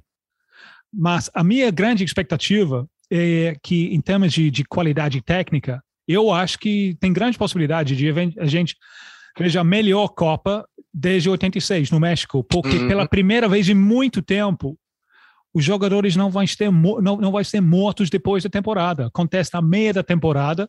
É, isso sempre foi visto dentro do futebol inglês com um grande obstáculo pela sele, seleção inglesa. Né? É, em, em algumas das, das, últimas Copas, não foi somente a seleção inglesa que decepcionou, às vezes foi jogadores uh, de outras seleções que, que, que jogam na Inglaterra. Né? É, é, é claro. uma temporada difícil. É, uh, então, o fato que está acontecendo em, em, novembro, dezembro, também é um, é um fator que, que favorece, talvez, a seleção inglesa. Então, as expectativas agora vai ser muito mais altas do que quatro anos atrás. É, não há dúvida. E a gente tava o Calais falou que os clubes ficaram arrepiados, mas para seleções nacionais, a época da Copa do Mundo tem esse esse detalhe e o que acaba, como a gente passou eh, ali com, com o Calais, até para a seleção brasileira, que tem um número muito maior de jogadores que atuam na Europa do que atuam aqui no Brasil. Tim, você está no Brasil há quanto tempo já? Há muito tempo perdido nos trópicos. Eu cheguei aqui logo depois da conquista de, de 94. 94. É, não, e é legal porque é, o, o, o Tim ele vai servir aqui exatamente como ele falou, é, para tirar um pouquinho a nossa é, maníaco-depressão, né? Porque a gente. Não, e assim, foi sensacional. Agora há pouco, um belga falou que se a seleção da Bélgica chegar às quartas de final é festa. O alemão falou que se a Alemanha chegar à semifinal, já vai considerado uma vitória. Eu, eu brinquei, eu, você. Eu, mas não ouvi isso aqui, não? Eu tenho pena de vocês, às vezes. Sofre muito. É, porque para vocês é muito difícil curtir a viagem, né? Porque até, até em testes acadêmicos, você lê sobre Copas que o Brasil ganhou e o Brasil perdeu. Como uma coisa fosse cara coroa. Tem, tem 32 outras, tem 31 outras seleções aí. Então, nem, nem, nem sempre tu vai ganhar, nem sempre o melhor Lógico. ganha. Mas eu não tenho dúvida, o Brasil está na briga. Não, e você, você já aprendeu aqui desde 94, que a gente acha que vice-campeão fez campanha. Uma vez eu ouvi, quando o Aguirre foi demitido do Internacional, que a campanha dele, que a, o trabalho dele foi um fracasso, e ele foi semifinal de Libertadores. Sim, sim. Rock Júnior. Rock Júnior, primeiro que eu quero dizer que o Fernando Calais ficou assim, arrepiadíssimo, emocionadíssimo, porque falou que deve ser a primeira vez que dois filhos de Santa Rita do Sapucaí participam do mesmo programa. É isso mesmo, Rock? É verdade, é verdade, sim. Ele, ele é lá de Santa Rita, né? Sapucaí. pai dele é médico, né? Então, conhecido também na cidade, a família dele. E, bom, ele ficou emocionado, é sempre bom, né? Ver dois filhos da mesma terra num programa como esse seu aí. É só exalta o nome da nossa terra, né? Santa Rita do Sapucaí. Não, pô, falei que a zaga da seleção de Santa Rita é um espetáculo, Calais e Roque Júnior. Ô, Roque, como é que você vê se nessa lista aí de favoritos da Copa, para depois a gente entrar no Brasil propriamente dito, você vê que vem os de sempre, né? Brasil, França, é, já boto aqui o meu parênteses de novo, como eu disse, acho que a França é a grande favorita para a Copa do Mundo, mas tem uma sensação estranha se fosse eu francês, eu estaria preocupado. Inglaterra, Espanha, Alemanha, Argentina, Itália. É difícil sair disso, Rocky. Eu, eu sei que você tem uma frase que eu acho muito interessante quando você fala de futebol. Assim, é muito mais complexo do que este tem chance ou aquele não tem. Mas pelo momento, é, que aí junta né, camisa, é, time construído, time em construção, time em começo de trabalho, time como a Inglaterra, que tem o Saltgate já indo para a sua segunda Copa. É, o, o cenário é, não dá muita possibilidade de entrar um ator novo aí nesse clube, Rocky? Kleber, eu, eu, só espero que o, o Tim não esteja no Brasil quando a gente for jogar. É bom ele ficar na Inglaterra.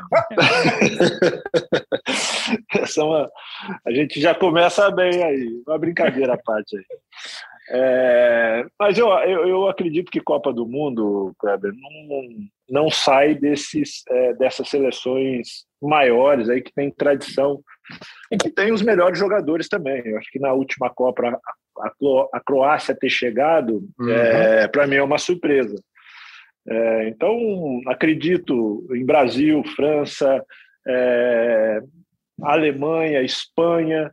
Eu acho que esse é o primeiro, para mim, é o primeiro, o, o, o, vamos dizer, está no, no, no, primeiro degrau. Esses times eu acho que são mais favoritos, essas seleções.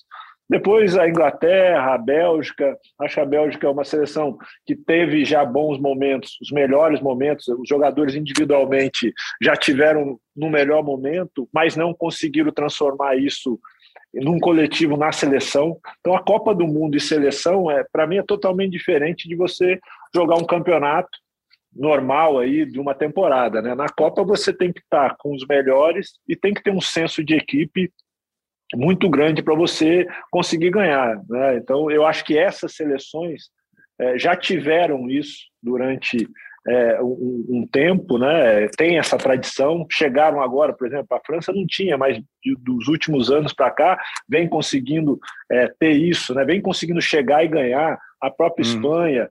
E eu acho que essas outras seleções, como a própria Argentina tinha isso, mas faz tempo que, que não consegue é, é, chegar para ganhar, chegou né, no Brasil da última vez aí é, em 2014, teve a oportunidade, mas eu acho que, que, que, chega menos. Né? Então, essas seleções que eu falei, eu acho que estão no primeiro, no primeiro escalão aí e vão brigar sempre para para ser campeão. Nós tivemos aí em 2018 a Alemanha que nem se classificou, né? mas é difícil acontecer isso.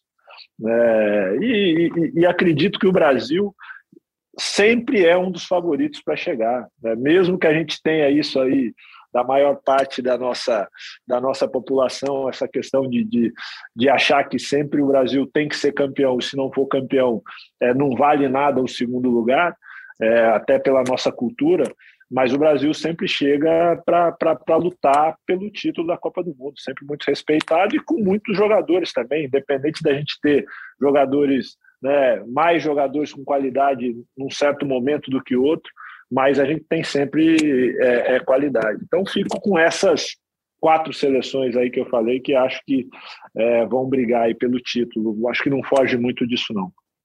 Brasil, França, Espanha e Alemanha. Você vê, né, Tim? O grupo é, são 32, só um pode ser campeão. Mas o clube tem, é, em 21 Copas, só oito sócios e você imagina que pode aparecer uma matrícula nova aí de sócio, bola branca para um novo sócio do Clube de Campeões do Mundo?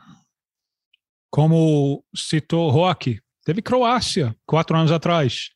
É, na Eurocopa, eu não prestei total atenção, porque foi a, mesma época da, da, Copa América, que era a minha prioridade. Mas olhando para a Copa América, para a Eurocopa, eu não vi. Para mim, a melhor seleção foi a Espanha né, que, hum. que, que dominou a Itália e perdeu cobrança da, da, das pênaltis. Mas eu, eu não vi nenhum, nenhuma super seleção. O que me surpreendeu de uma certa maneira foi a, a, a profundidade de, de seleções boas. É, até a coisa que mais está me surpreendendo no momento é o tipo de jogador que o futebol europeu está tá agora, hoje em dia, está conseguindo revelar. Uh, a geração inglesa, por exemplo, né? Alexander Arnold, Phil Foden, Phil Foden é espetacular, Mason Mount e tal. Eu vi Diego Latorre, é, ex-jogador argentino, grande analista hoje em dia, falando que essa geração inglesa parece jogador de potreiro, né?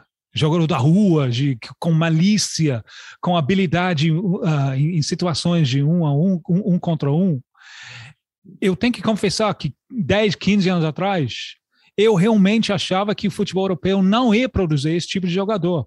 Mas está produzindo é, Suécia, por exemplo. Suécia, a seleção da, da Suécia teve jogadores bem dotados tecnicamente, né? Se você lembra Brasil contra Bélgica quatro anos atrás, talvez o jogador mais tipicamente sul-americano no campo foi Hazard da, da, da uhum. Bélgica. Uhum. Né? Uhum. É, é, é, impressionante. Eu, uh, realmente, eu pensava que tipo, o sistema de academia, como se chama lá, na categoria de base da Europa, eu pensava que ia produzir tipo atleta robô, mas não ia produzir esse tipo de jogador. Mas eu estou vendo esse tipo de jogador que quer dizer que Europa agora tem, olhando para a Eurocopa, eu pensei, sabe uma coisa? Dentro de uma Copa, tem 10 seleções aqui que num dia muito feliz, com a bola rolando com felicidade, são capazes de vencer a seleção brasileira. Por outro lado, eu não vi nenhuma, nenhuma seleção que a seleção brasileira não, não, é, não é capaz de, de, de vencer. Então, é, é, é, eu, eu, acho que tem a possibilidade de surpresas de dentro da, da Europa. Uh, Dinamarca, Suécia, tem, tem, tem possibilidades. Também a gente está sempre esperando o México. Né? Eu vi é. México, eu vi México ser campeão sub-17 alguns anos atrás. É, eu não consegui acompanhar a, a taça de, de África agora.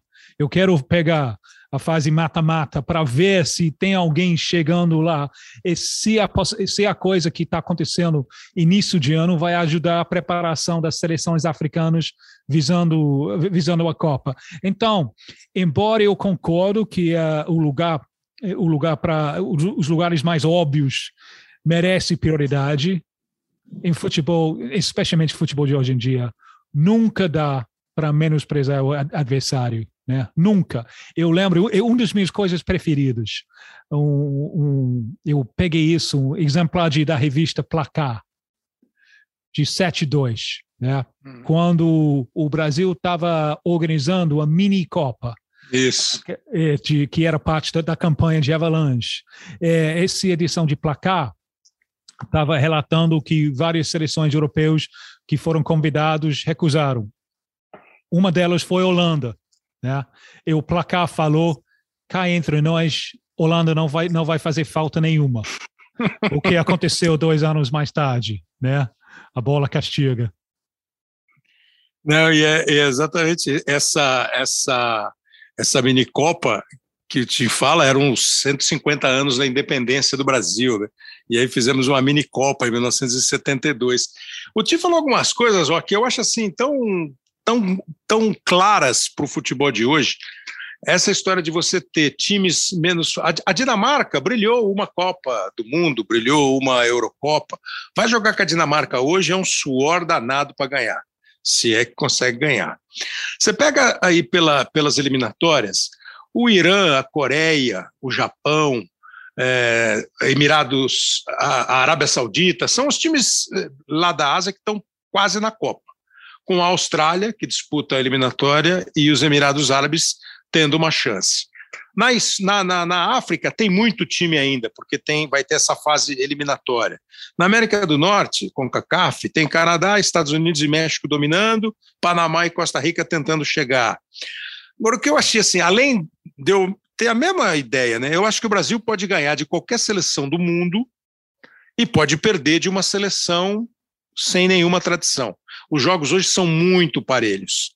E essa da formação do jogador, Rock.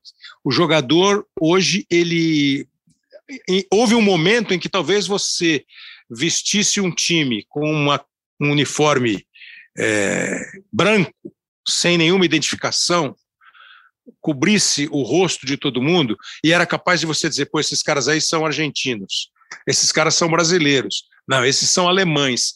E eu acho que hoje você não consegue mais é, dar uma nacionalidade para um jogador pelo modo como ele joga.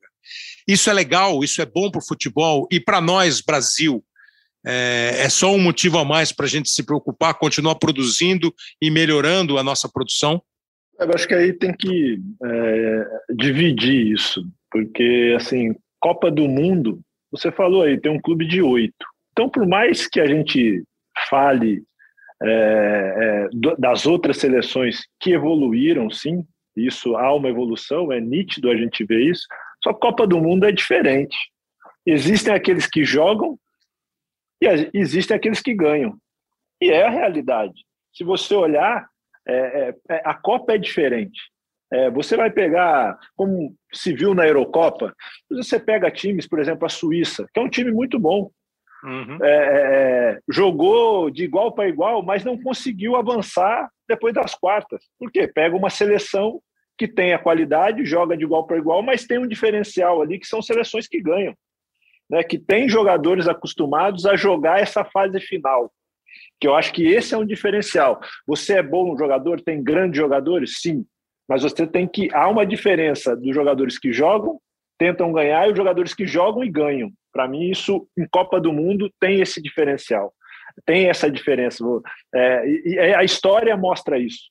Por mais que se venha evoluindo um ou outro, você falou da Dinamarca, da Croácia, mas é um em cada Copa. Você não vê muitos desses é, é, seleções acontecerem em, em, em, todas as Copas, ou duas ou três seleções chegarem numa Copa é, desbancarem esses que são os grandes é, e tradicionais de Copa do Mundo, as grandes seleções. Então, assim, eu não, é, pela experiência, ter vivido, jogado, eu não, não, não acho que é, é, no final, essas grandes vão ganhar. Você pega a Croácia, foi muito bem, chegou na final da Copa, deu a França. É, a Dinamarca foi muito bem na época dela, mas não conseguiu passar. Então, eu acho que há ainda, é, uma, não é uma limitação é, das pequenas, mas é, é, é, que as grandes têm os grandes jogadores que sabem jogar grandes jogos e ganham os grandes jogos. Eu acho que esse é um ponto de Copa do Mundo para mim. Tirando isso, dividindo a questão é, da, da, da, formação, eu acho que a Europa, sim, ela, de, de, de modo geral, ela evoluiu, porque é, se você pega um jogador mediano no Brasil, alguns anos atrás ele vinha para a Europa, ele fazia diferença. Hoje ele já não faz mais, por quê? Eu acho muito por, por essa metodologia que foi implantada é, na Europa como um todo, cada país com a sua peculiaridade, né, de pensar o futebol diferente. Se pensa o futebol de uma forma na Inglaterra, diferente se pensa na Itália, diferente se joga e pensa na Espanha, mas todos eles muito preocupados em formar jogadores, né? E aí uma ideia não só coletiva, mas do individual também, né? de formar esse jogador com eu bola, não só a questão muito coletivo que nós fazíamos. Né? O jogo nosso era muito individual no Brasil. E hoje nós estamos passando um pouco por essa transformação de também ser um jogo um pouco mais tático. Mas não podemos esquecer dessa questão individual. Eu acho que é esse a, a diferença é, é, da formação aqui hoje na Europa. Se focou muito também na, no individual, né, na questão técnica de desenvolver o jogador também. Então eu faço essa divisão, claro.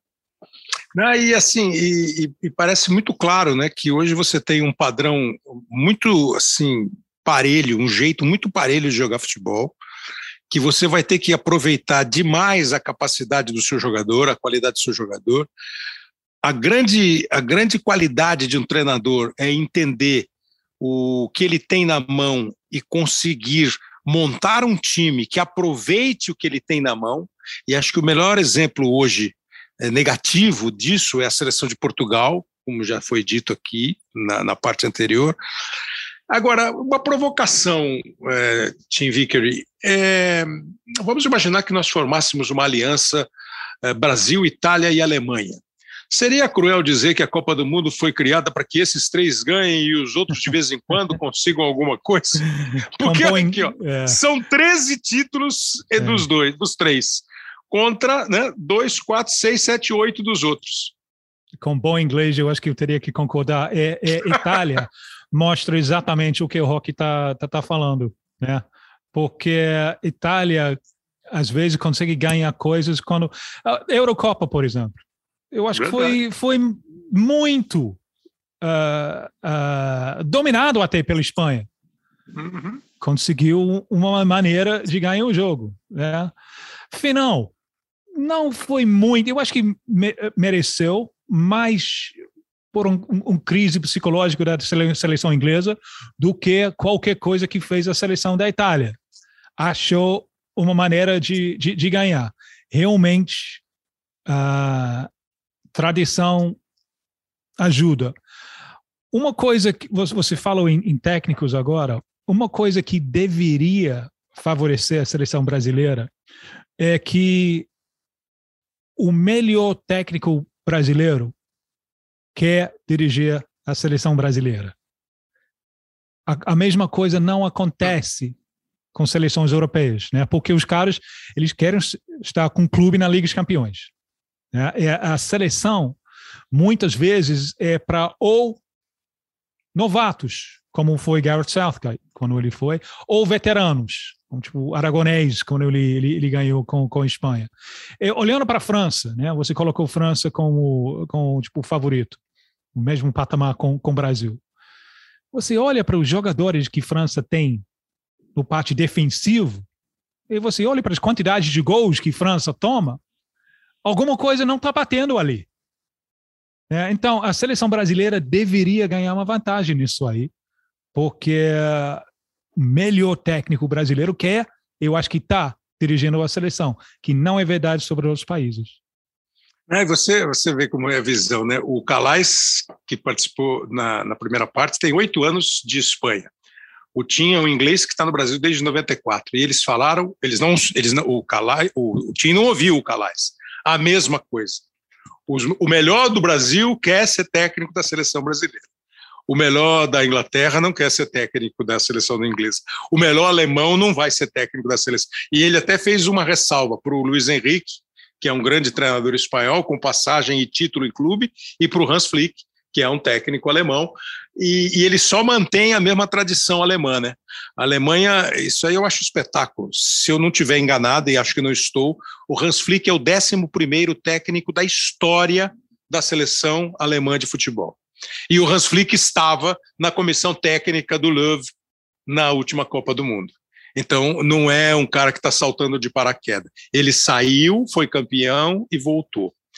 Rock, há 10 meses da Copa do Mundo, a seleção brasileira, entrando agora mesmo na seleção brasileira, é, eu queria que você fizesse uma comparação, assim, se possível for, de 10 meses antes da Copa de 2002, como é que vocês estavam?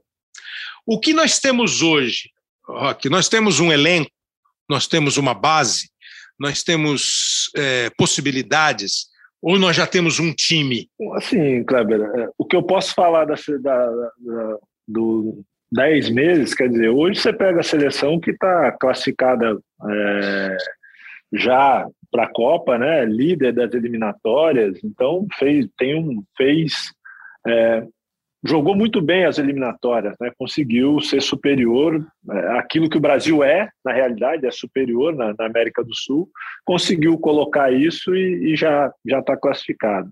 Nós, em 2002, naquele momento, hum. não estávamos classificados, né, há 10 meses, é, íamos jogar aí o, o, os últimos jogos, é, ainda né, levamos até o último jogo contra a Venezuela para classificar, houve aquela mudança é, de vários treinadores, né? Vanderlei, o Candinho, o Leão, depois o, o, o Filipão, então isso também atrapalhou bastante ali.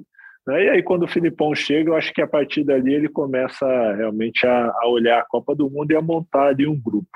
Quanto tempo antes da Copa, Roque, o Filipão, que eu não lembro? Um ano. Ah, ele, um ele, ano? É, um ano ele estreou contra o Uruguai, né? Uruguai, jogo contra o Uruguai, eu lembro disso aí. Não lembro assim datas, não sou como vocês aí para lembrar data. É, foi junho, é... eu estava lá, eu lembro o frio de Uruguai. Pô, mas nós perdemos. Você não é bom você tá, não, viu, Tim? e também, também, Rock. Eu estava. Depois de foi para a Colômbia, para a Copa América, onde. Fala, fala que você estava no Japão. Fala que você estava no Japão no dia de Brasil e Alemanha. Eu não estava, não estava. Então, aí, acho tá que o Rock vendo? tem razão. Vamos, vamos, vamos fazer essa campanha aí. Então, você estava falando, eu, eu, só te interrompi por causa desse, desse um ano. Quer dizer, um ano não é considerado um tempo espetacular para você montar uma seleção e ser campeão do mundo, né? É, nós tivemos esse. Eu acho que a partir daquele momento, sim, o Filipão conseguiu, com a ideia dele, montar uma seleção ali. Né? Um, começou a já ter alguns jogadores que ele levaria para a Copa. Mas você tem casos como o Kleberson e Gilberto Silva que não foram para eliminatórias e depois foram convocados, né? naqueles amistosos antes da Copa. Eu acho que isso é, hoje já está mais definido. Acho que o Tite já tem mais, até pela campanha, isso ajuda também a ir definindo esses jogadores, né? a maioria dos jogadores.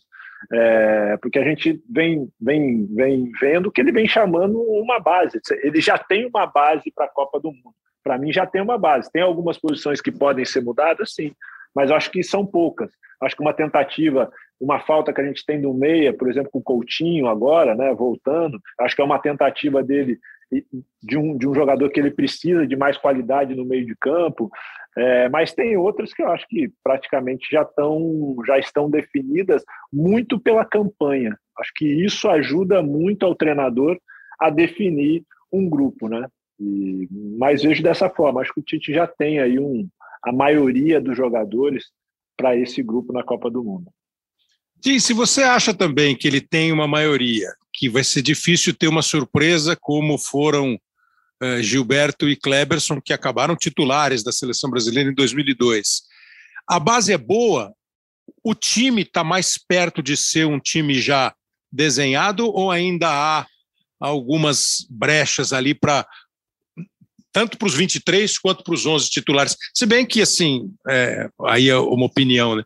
não existe mais você ganhar um campeonato, mesmo uma Copa do Mundo com sete jogos, com 11. Você tem que ganhar com 15, 16. concordo. É, se qual lado tu vai? Você quer pegar a seleção inglesa ou quer pegar a seleção brasileira? A, muita gente, muita gente agora seria, ia falar seleção inglesa. Eu não, eu vou com o Brasil. Eu, eu queria aqueles zagueiros. Eu queria aquele, aqueles goleiros. Né? Então, isso te dá uma base. O Brasil, atualmente, nem parece que vai levar gols. Né? Uhum. É, os laterais poderiam ser melhores? Poderia ser. Você tem Casimiro, o lado dele. Eu, eu, eu sou fã de Fred. Eu acho que Fred dá uma dinâmica, mas eu entendo que poderia talvez ter um jogador mais, mais que oferece mais no, no último terço do campo. A grande pergunta que eu acho que Tite tem agora, que infelizmente a gente não vai, não vai ter a resposta agora nesses, nesses dois jogos, é como ele vai acomodar Vini no time. Né? Porque ele, eu, eu, eu acho que ele, de uma certa maneira, maltratou Vinícius Júnior. Aquele uhum. jogo contra a Argentina, agora, foi só a segunda vez que Vinícius iniciou um jogo para a seleção brasileira. E outro contra Chile, e ele sai no intervalo. Então, isso. isso foi a primeira vez que Vini jogou mais do que 45 minutos com a seleção, com a seleção brasileira principal. Por quê? Porque eu acho que ele não estava enxergando o time com Vini ele acabou com aquele atuação espetacular contra o Uruguai. Qual foi o time? Né? Os quatro na frente. Ele tem Rafinha aberto pelo lado direito. Então ele quer, no lado esquerdo, um jogador com outras características. Paquetá, mais meio campista. Aí ele tem Neymar, mais um centroavante. Que naquele jogo contra o Uruguai foi Gabriel Jesus. Ele já, deu um, já observou Gabigol é Cunha. Para mim, dos três, Cunha ganha. É... Aí o Vini. Como, como você coloca Vini nesse cenário? Isso é o problema, é um problema muito agradável, mas é um problema. Claro. Né? Não dá claro. para colocar né, num jogo mata-mata do Copa do Mundo, não dá para iniciar com Rafinha, Vini, centroavante, Neymar e Paquetá a não ser que você confia muito em Paquetá como volante. Eu perguntei isso para Tite. Paquetá é Renato Augusto ou Coutinho? Ele falou Coutinho. Ele tem uma confiança limitada em Paquetá perto do próprio gol. Né? Ele, ele quer Paquetá mais, mais pela frente. Então, a gente não sabe ainda, e infelizmente com a ausência de Neymar, a gente não sabe como ele vai amar os, as peças que ele tem. Mas peças ele tem. É, eu, eu, eu, vejo, eu vejo uma seleção muito forte, para mim, mais forte do que quatro anos atrás. E quatro anos atrás era uma seleção boa, né? mesmo com, se você pensa na, na, na Copa, a seleção, para mim, teve problemas nas três linhas. Eu acho que tirar Marquinhos do uhum. time na véspera foi muito ruim é, você ia, em algum momento, você ia pagar um preço por isso, porque tira seu zagueiro mais rápido, né? Tem que ter um bom motivo por isso. Foi para mim isso, isso foi um equívoco. Com a, as lesões de Renato Augusto, ele acabou tentando encaixar Coutinho como meio-campista, que ele não é, né? O desastre em Barcelona comprovou isso. É, teve um problema de Gabriel Jesus, né, que todo mundo achava era a solução, finalmente a solução de problemas de centroavante. É, não, não rendeu. É, até agora, eu acho que isso é uma trauma o Gabriel Jesus. É, eu acho que até agora ele tem dificuldade para se definir como jogador, baseado no, no, no, que aconteceu naquela Copa. Mas mesmo com os problemas nas três linhas, o Brasil se apresentou. Eu acho que teve muito azar de não levar o jogo para a Bélgica para prorrogação. Agora, com mais experientes, com um, um leque de zagueiros espetaculares. Né? Ele, tem, ele tem quatro lá, que para mim, cada um é melhor do que o outro.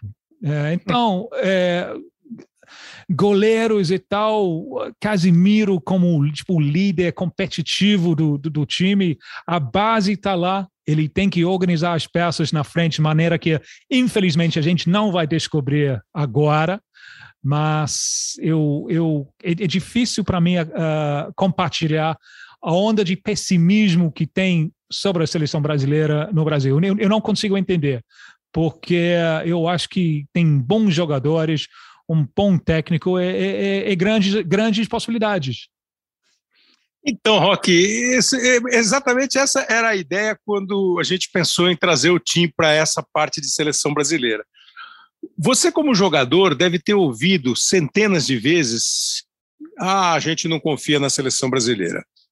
Hoje, como comentarista, você deve debater e muitas vezes você ouve isso. Eu já ouvi, por exemplo, e vou confessar que tendo a concordar que a seleção brasileira que o Tim falou hoje, que é melhor que a de 2018, andou muito pouco para frente de 2018 para cá, no modo de jogar. Apesar de ter hoje um jogador em quem eu não depositava essa confiança toda, e hoje me parece impossível deixá-lo fora da seleção brasileira, da convocação para a Copa, que é o Vinícius Júnior. Eu tenho lá as minhas dúvidas em relação ao meio-campo da seleção. E outra que eu sempre ouço Rock, ah, o Brasil é o Neymar e mais 10. Dito isso de uma maneira não muito elogiosa. Eu acho que é uma diferença entre o Brasil ser Pelé e mais 10 e os outros 10 jogarem pra caramba e ajudarem o Pelé, e você ter Pelé e mais 10 e os outros 10 não jogam nada e o Pelé tem que ganhar o jogo sozinho.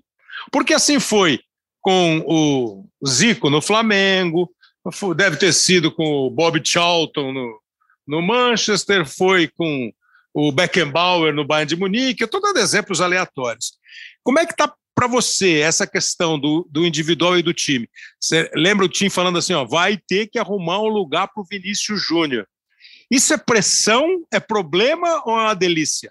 Ah, claro, assim, primeiro é, eu compartilho com o time da questão dessa do, do, pessimismo e da cobrança que a gente tem na, na seleção. Né? Isso é certa forma, é histórico e cultural. Né? Uhum. É difícil você ver uma seleção que vai para a Copa e, e, e, as pessoas no Brasil falando, pô, essa seleção vai ganhar. Assim, a última que eu me lembro recente foi é, 2006, é. né, que nós tínhamos é. ganhado em 2002, aí se falou. Mas do restante...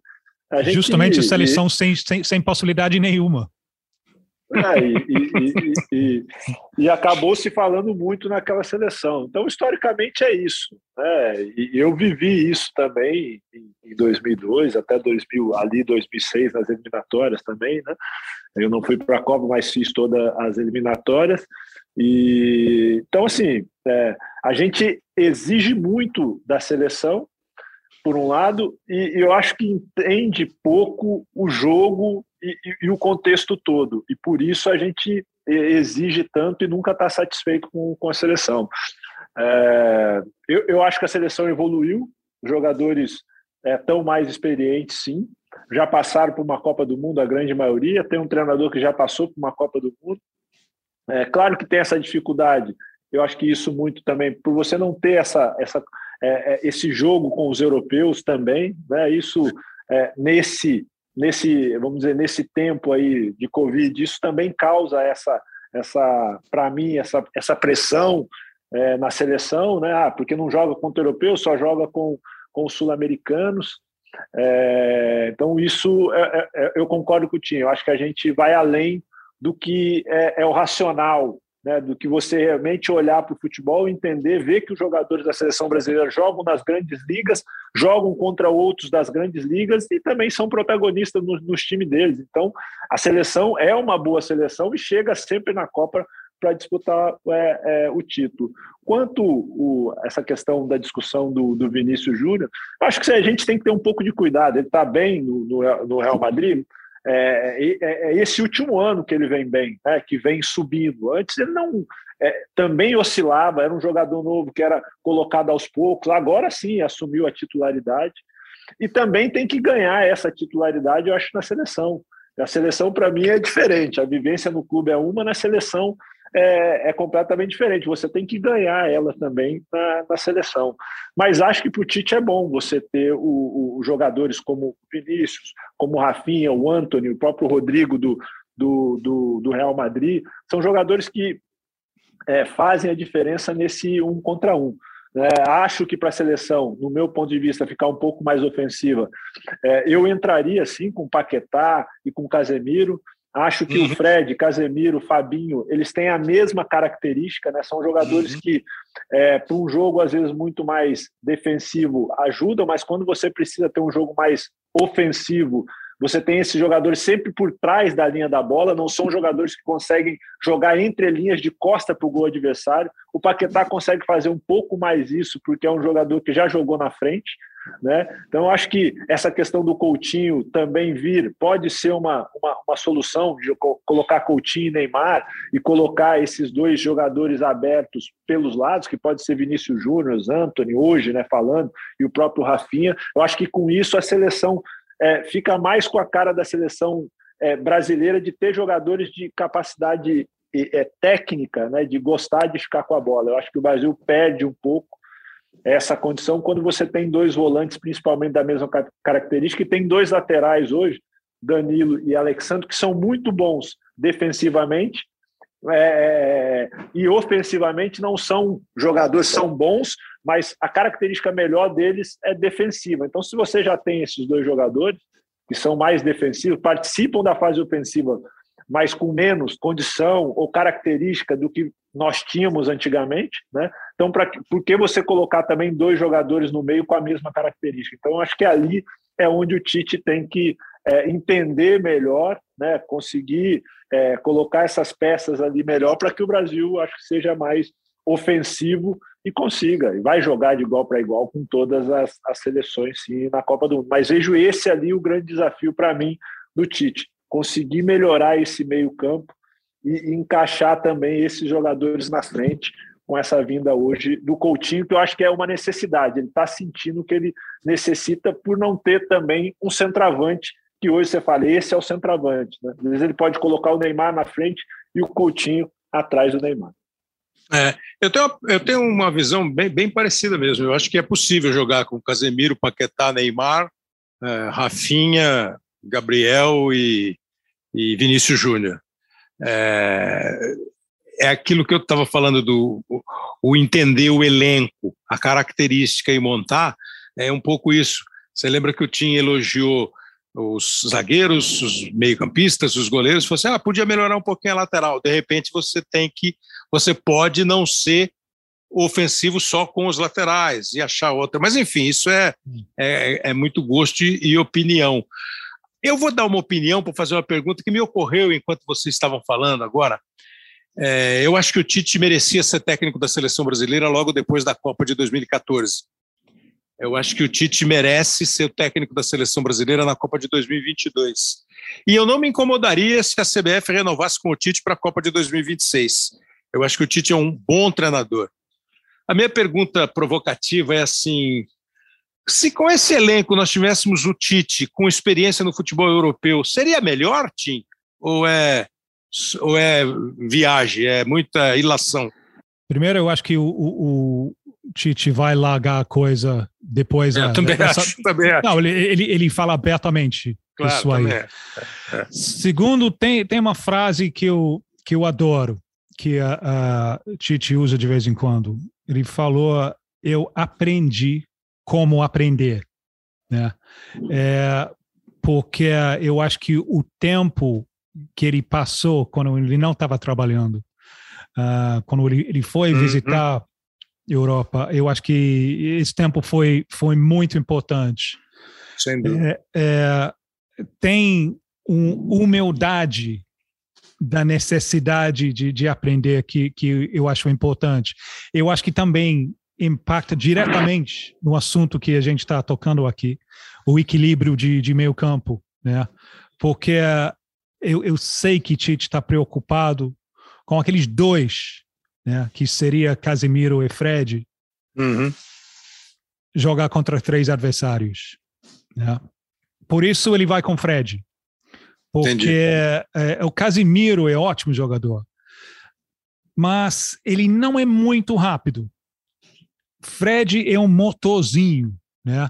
Então, eu acho que ele está ele tá procurando Fred lá para tapar, para ser tipo a formiga de trabalho de fazer um papel não tão glamouroso, mas importante. Eu acho que isso é baseado na experiência que ele tem de assistir futebol europeu e ver a compactação e a maneira que os times pode pode ter uma vantagem numérica naquele naquele setor do campo. Daí eu acho a falta, eu acho que ele ele adora Paquetá, mas ele vê, vê Paquetá pouco confiável emocionalmente, é, taticamente para defender. Né? É, e isso porque você não ganha a Copa do Mundo com vitórias expressivas na fase de grupo. Você ganha, como o Rock citou, você ganha naqueles jogos difíceis, né? É, então, eu, eu, e, também eu acho que ele, ele tem a trauma de Bélgica. Eu acho que é uma trauma na vida dele. Eu, eu achei que durante um tempão antes, eh, depois, ele estava escalando o time para jogar contra a Bélgica. Tu pode perceber que um jogador que nunca mais apareceu foi Marcelo. Nunca mais. Ele convocou Marcelo logo depois da Copa. Eu acho que a conversa foi: você quer jogar no meio campo? Não. Então, acabou. Né? Eu, eu acho que aí ele estava ele estava mostrando que porque se você lembra aquele lado esquerdo do time contra a Bélgica foi Marcelo Coutinho Neymar. Ninguém ninguém vai marcar. Então, Luca, Lukaku fez lá. Deitou e rolou. É, é, é, então, eu acho que isso foi estudado. É, é, então, Tite não tem a experiência ainda. Alguns anos atrás ele falou jeito nenhum. Eu nunca vou, vou atingir excelência numa segunda língua. Ele já está sendo mais flexível sobre isso, porque ele sabe que se ele quer trabalhar com a qualidade de jogadores que ele tem na seleção brasileira, né, vai ter que ser num, num grande clube da, da, da, Europa. Ele não tem experiência de, de ter trabalhado lá, mas ele foi e mentalmente ele ligou com o desafio de como equilibrar um time forte suficiente no futebol compacto da, da, da, da Europa. Então, é, por isso, eu acho que ele é, de longe, o técnico brasileiro, brasileiro mais qualificado para o emprego. É muito, é uma infelicidade muito grande que o Brasil não está produzindo técnicos que recebem as chamadas. Né? Não tem preconceito nenhum contra técnico sul-americano no, futebol europeu.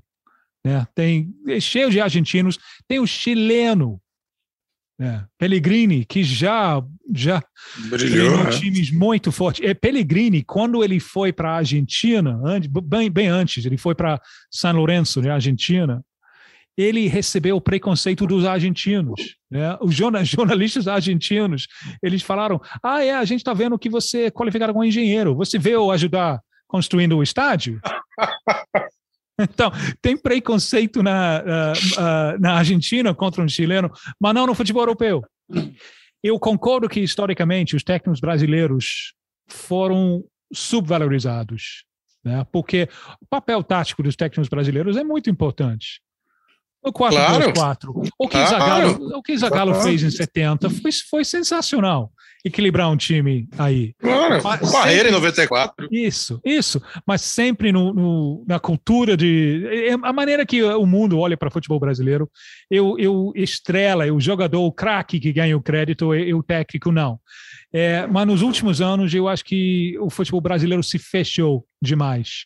É muito raro que você veja técnicos brasileiros na América do Sul, por exemplo. Eu sei que tem Zago, Antônio Carlos Zago, né, ex-companheiro de, de rock na seleção e tal, uh, em, em, Bolívia. Né, é, é, mas é, é, muito raro isso. É um motivo que o futebol europeu está na frente agora é justamente esse, esse intercâmbio, né, a troca de ideias é, com a chegada de, de técnicos brasileiros, uh, uh, estrangeiros no Brasil, está ajudando. Né? Quando, quando o Jorge Jesus chegou, a ideia de colocar Gabigol, Bruno Henrique, Everton Ribeiro e Arrascaeta foi considerado ridículo. Né? Uma expressão, eu, eu acho até uma expressão muito ofensiva. Time de índios, né? expressão que deveria, claro, ser, claro. deveria ser banido da, da língua portuguesa. Mas era visto assim. Né? Jorge Jesus mostrou, com tempo para treinar, que ele teve durante a pausa para a Copa América, que dá para dá jogar naquela maneira. Então, eu, eu acho que o futebol brasileiro sofre de falta de intercâmbio com os técnicos. É, se o Tite não tem experiência de, de ter trabalhado lá, com certeza ele foi lá e realmente aprendeu. É, isso é, um, isso é um ponto fundamental da vida do Tite mesmo, essa humildade. Humildade não é nem a palavra, essa disponibilidade, essa disposição, essa vontade de viajar e aprender. Rock, você foi para a Europa que ano, Rock? Como jogador, eu fui, eu fui em 2000. Então, 2000. Ah. Né, perguntando isso porque você ficou dois anos lá uh, antes da Copa do Mundo de 2002. E eu já ouvi um monte de conversa assim: ah, o jogador vem da Europa e encontra um jeito diferente daqui, aqui para treinar, para trabalhar. Acho que hoje isso não deve ser mais verdade, apesar de concordar muito com o Tim essa falta de intercâmbio. É, você sentiu isso em algum momento da seleção brasileira, com essa lista de treinadores que você citou, né? Vanderlei, Candinho, Leão, até chegar o, o Luiz Felipe para a Copa. E hoje está muito diferente, mesmo sem o saudável intercâmbio, porque pensa aí, qual foi o último técnico inglês campeão da Inglaterra, né?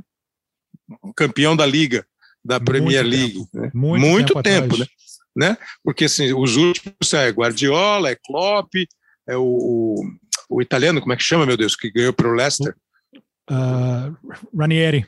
Ranieri, Claudio Ranieri. Conte dizer, ganham com Chelsea. Conte. To, todos estrangeiros. E todos quando, estrangeiros. Quando essa onda, a, a, o, o, primeiro que eu lembro foi em 90, foi uh, Venglos, de Checoslováquia, da técnica da, seleção de Checoslováquia. Ele foi para Aston Villa. Uhum.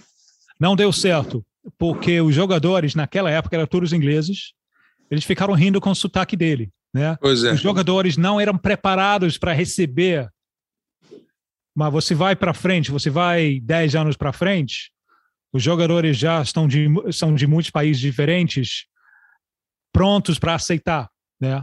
E quando chegou a onda de técnicos estrangeiros, ficou nítido. Os resultados foram muito melhores. Então, não teve mais argumento.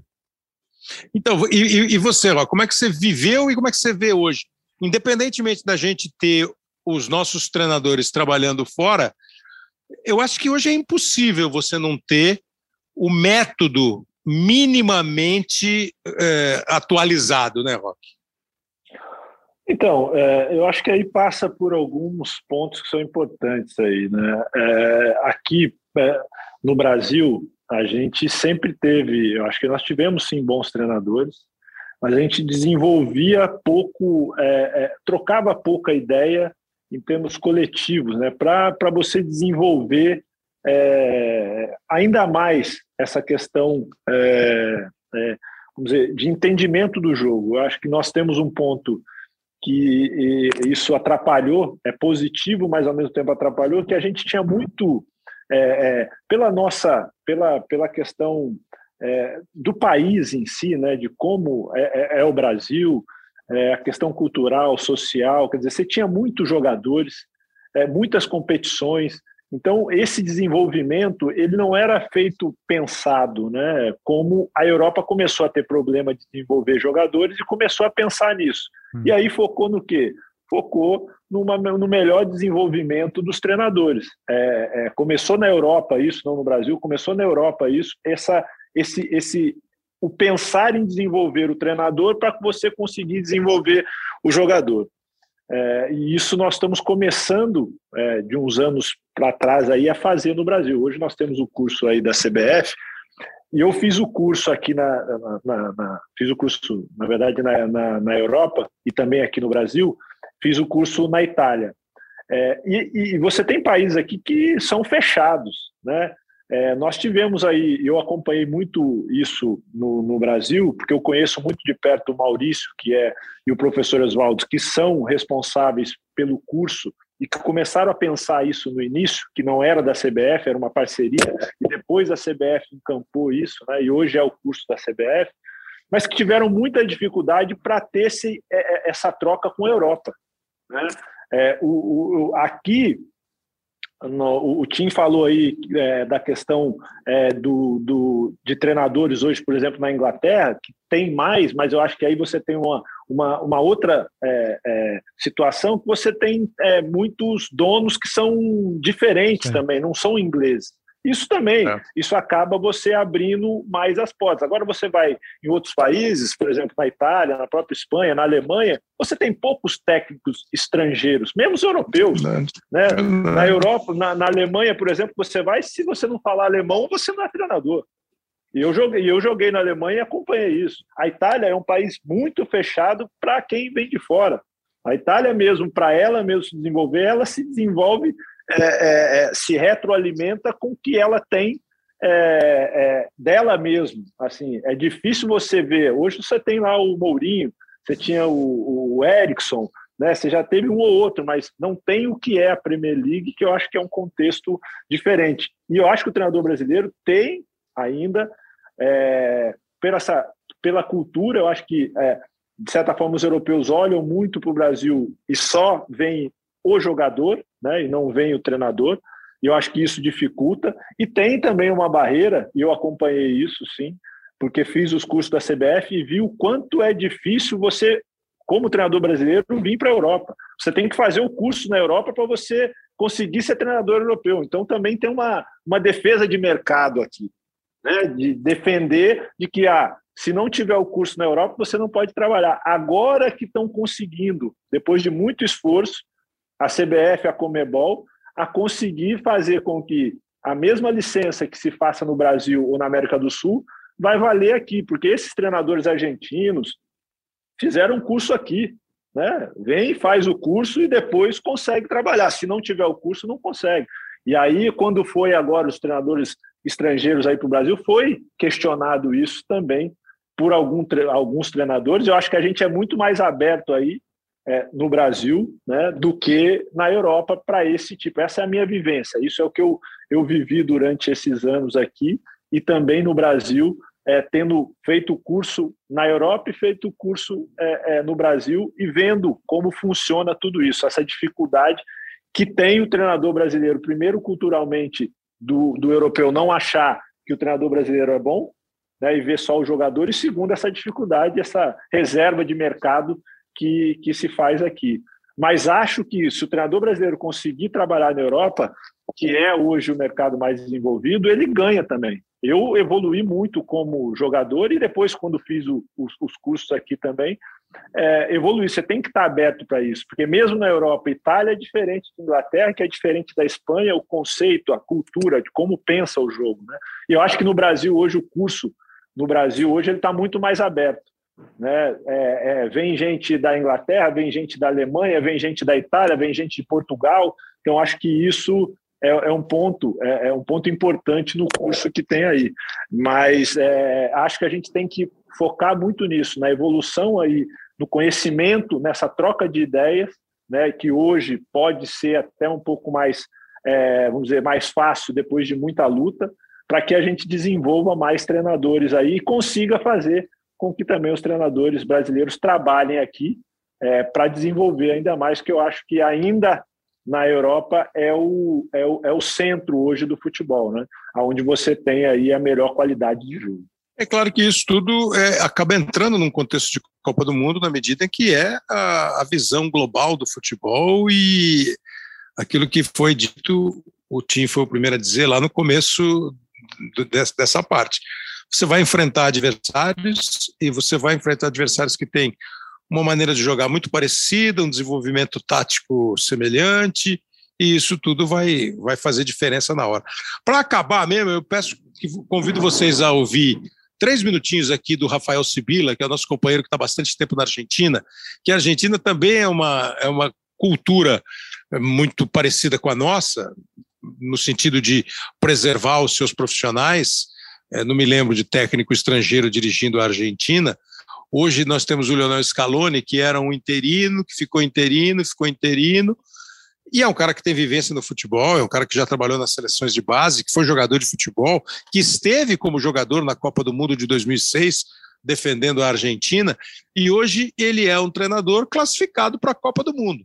um dos 13 classificados para a Copa do Mundo, dos 12, né? Já que o Catar tem a vaga como país sede.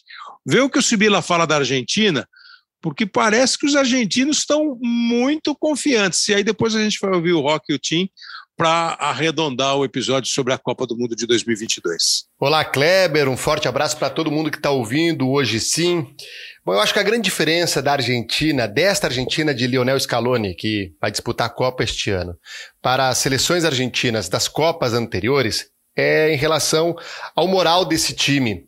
A Argentina chega com muita confiança depois de ter conquistado um título, título que não vinha desde 1993, vencendo seu maior rival no Maracanã. Parece obviedade isso que estou dizendo, mas a Argentina já chegou como favorita em outras Copas desde 1993, que era até então o último título argentino. Eu acredito que esta seleção tem um pouco de diferença por conta de saber vencer, entendeu o que é uma conquista, tirou todo esse peso que os argentinos tinham é, sobre suas costas, sobre seus ombros. E claro, a liderança do Lionel Messi, que cada vez mais ele se apresenta para os argentinos como um líder dessa seleção argentina e que ele tem a prioridade de jogar pela seleção argentina nesse fim de carreira. Até a própria escolha dele pelo PSG, um clube onde ele tem muito menos pressão, é claro, ele não queria sair do Barcelona, mas tendo que sair, ele escolheu um time onde ele pode fazer é, o que bem entender, a gente vê isso, o Messi um pouco mais descompromissado com o clube em relação ao que a gente via com o Barcelona, com muito foco na seleção argentina, querendo estar presente, e isso tem agradado demais os argentinos. Além disso, é uma boa geração, com bons jovens jogadores. O Lionel Scaloni conseguiu encontrar uma maneira de fazer com que o Messi tenha bons coadjuvantes, em que essa dianteira argentina, esse ataque argentino funcione, com outros jogadores também chamando a responsabilidade no setor de criação, como o Depou, o Lo Celso e ali na frente um Lautaro Martinez, que hoje é o melhor centroavante argentino. A expectativa aqui na Argentina é claro que após a conquista da Copa América, a expectativa é uma só, que a Argentina volte a vencer uma Copa do Mundo, algo que não acontece desde 1986. O argentino sabe de cor e salteado qual é o 11 titular do Scaloni, a famosa escaloneta. Isso também pode ser um problema para a Argentina, porque quando se tem uma maneira só de jogar, e esse é um problema da seleção do Scaloni, e um 11 tão bem definido, talvez você se torne um time previsível se você não tem a genialidade do Messi durante os 90 minutos. Então acho que nesse últimos meses, nesses últimos meses de preparação para a Copa do Mundo, o Scaloni vai buscar alternativas de jogo, sair um pouco do jogo que a gente se acostumou a ver essa seleção a fazer, que levou a Argentina à, à conquista da Copa América, mas o fato é, os argentinos estão muito confiantes de que terão uma boa Copa do Mundo, apesar de ser, né, cada, a cada nova Copa o Messi está mais velho, mas parece ser o Messi mais integrado a uma seleção argentina desde que ele estreou na seleção. O ou pelo menos o Messi mais à vontade. Um time que joga e funciona com ele, e não ele tendo que fazer que o time funcione, e se ele não funciona, o time não acontece nada. E teremos uma grande prova nessa rodada dupla das eliminatórias, já que Lionel Messi não estará presente. Valeu, Sibila, isso é importante. É... Eu nunca descarto a Argentina, não. É... Acho que a Argentina é sempre muito forte, camisa forte. Esses aspectos todos de confiança, de é, deixar o Messi mais à vontade. E lembrar, né, depois do título do Brasil em 2002 contra a Holanda, e assim, eu estou falando. É, o Brasil foi final 94, 98 2002, mas depois dessas três Copas que o Brasil decidiu, só a Argentina se meteu no meio dos europeus para decidir uma Copa, né? Que foi a derrota para a Alemanha, 1 a 0 ali no sufoco, em 2014. Sim, bem ligeirinho, assim, é, para depois eu, eu, eu encerrar com uma pergunta sobre geração para vocês. Você acredita na Argentina, Rock? Eu acho que ela está mais supervalorizada nesse momento. Ah, eu acho que é supervalorização aí. Se falou muito aí desse, dessa vitória. Se a gente vê o jogo, na verdade, fez o gol argentino e depois se defendeu. É, e, e, nós vimos o jogo do Brasil também contra a Argentina lá no, na, na, Argentina. O Brasil também é, é superior. Então, assim, não vejo ela no primeiro escalão para ganhar a Copa, não. É, acho que ela depende realmente muito do Messi, é a última Copa dele.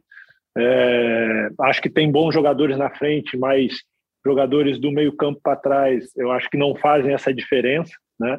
que é, são jogadores, acho, de uma característica até mais defensiva, o caso do, do próprio Depou, né? É, e, e, atrás também, ali na, na, na, na, última linha, não tenho essa confiança toda também desses jogadores. Não acho que é uma seleção que chega na Copa para brigar pelo título, não. O que você falou, Netinho? Você falou, estou esperando até hoje o México, você falou do Brasil como um dos principais candidatos, como sempre é. A Argentina é sempre citada, é, e parece que não dá para sair muito de Europa, Brasil e Argentina. É, eu eu tô mais perto de Sibili do que do, do, que Rock, porque a gente está falando de um time 27 jogos sem, sem perder, né? É, então algum algum mérito tem. É, é um time é, com Sampaoli na última Copa, a Argentina era uma bagunça total, né? A surpresa para mim foi que a Argentina passou do grupo. Eu realmente eu estava esperando a eliminação e quase quase aconteceu. É, eu, o, o, plano pareceu plano A é dar a bola de, de Messi para Messi e rezar, plano B dar a bola de Messi e rezar. Uh, agora tem estrutura. Eu, eu melhore a Argentina aquele meio campo. Né? Paredes de Paulo Chelsea Uh, porque você tem um sequito lá de, de, de, de, de, de passos curtos, é, tá dando a bola para Messi, onde em, em, em uh, lugares no campo onde ele, ele, ele pode fazer a diferença. É, a defesa, eu tenho uma certa desconfiança, mas se você olha os números, nos últimos jogos não está levando gols. É, tem duas coisas fundamentais nisso aí. Primeiro é pela primeira vez em muito tempo, tem um goleiro, né? O Martinez de Aston Villa, ele chegou em junho, o primeiro jogo dele foi em junho, ele falou, eu vou solucionar isso. Grande personalidade, é, é, é a, a, confiança que ele espalha para o time é enorme. E o segundo é o zagueiro Romero, que está machucado agora, machucado um, um, um tempo.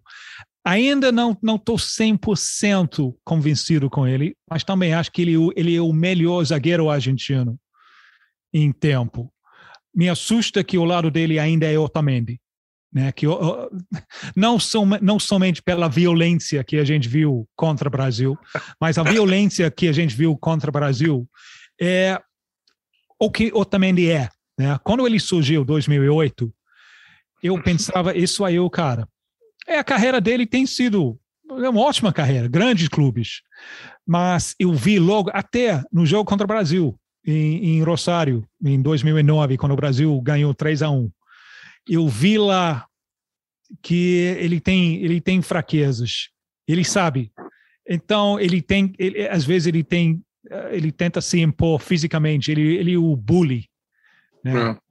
É, então, é, é uma surpresa para mim que a Argentina não não conseguiu, conseguiu substituir ele ainda.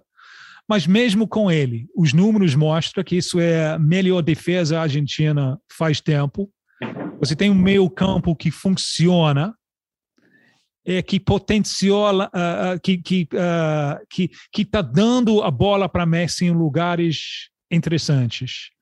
Então eu, eu vejo a Argentina na briga também. Talvez não, talvez um, um, um pouco por baixo do, do, do Brasil, mas está na briga. 27 jogos invictos é uma coisa, é uma façanha. Bom, você vê assim, ó, é, numa conclusão geral, né? É, ficou muito claro que o Brasil, a França, é, são países, são duas seleções que estão muito bem cotadas. É, que a Espanha, que renova a sua seleção, faz uma renovação que dá ao espanhol a perspectiva de chegar com uma garotada e essa garotada fazer bonito. A Alemanha é a Alemanha, não tem como. A Alemanha, você pode não acreditar, o time não está tão bem, o time não é tão novo, o time não revela tanto, mas é a Alemanha e é duro de enfrentar. Eu acho que a Inglaterra tem uma das grandes oportunidades da história do futebol inglês de chegar bem na Copa do Mundo. Aí vamos ver, né? É uma, é uma, é uma tristeza da, da bolinha você ter Portugal ou Itália. Né? É uma tristeza, porque seria legal. Portugal só pelo Cristiano Ronaldo, além de todo o elenco que Portugal tem, e a Itália porque deu uma ressurgida. Então parece que não foge muito disso. E acho que a Argentina entra meio assim. Eu, eu, eu, eu, eu tenho é, racionalmente eu fico com a análise do Sibila e do Tim, e emocionalmente eu fico com a dúvida do Rock, sabe? Eu acho que é, não sei, mas, mas eu acho que é um bom time, é um bom time, e assim, os caras é, sabem ganhar. Os caras sabem ganhar, apesar de não serem historicamente grandes. Agora, eu queria, assim, para terminar com vocês, né? Relembrando aqui, né, a gente está conversando sobre Copa do Mundo, uma Copa do Mundo que tem 13 é, países já classificados: Catar, Brasil, Argentina, é, Sérvia, Espanha, Suíça, França, Bélgica, Dinamarca, Holanda, Croácia, Inglaterra e Alemanha. 13 de 32, ainda falta muito falta muito. Vão ter os jogos eliminatórios na África, é, vai ter a repescagem na Europa, onde é, 12 seleções vão brigar por três vagas, é, com CACAF, enfim.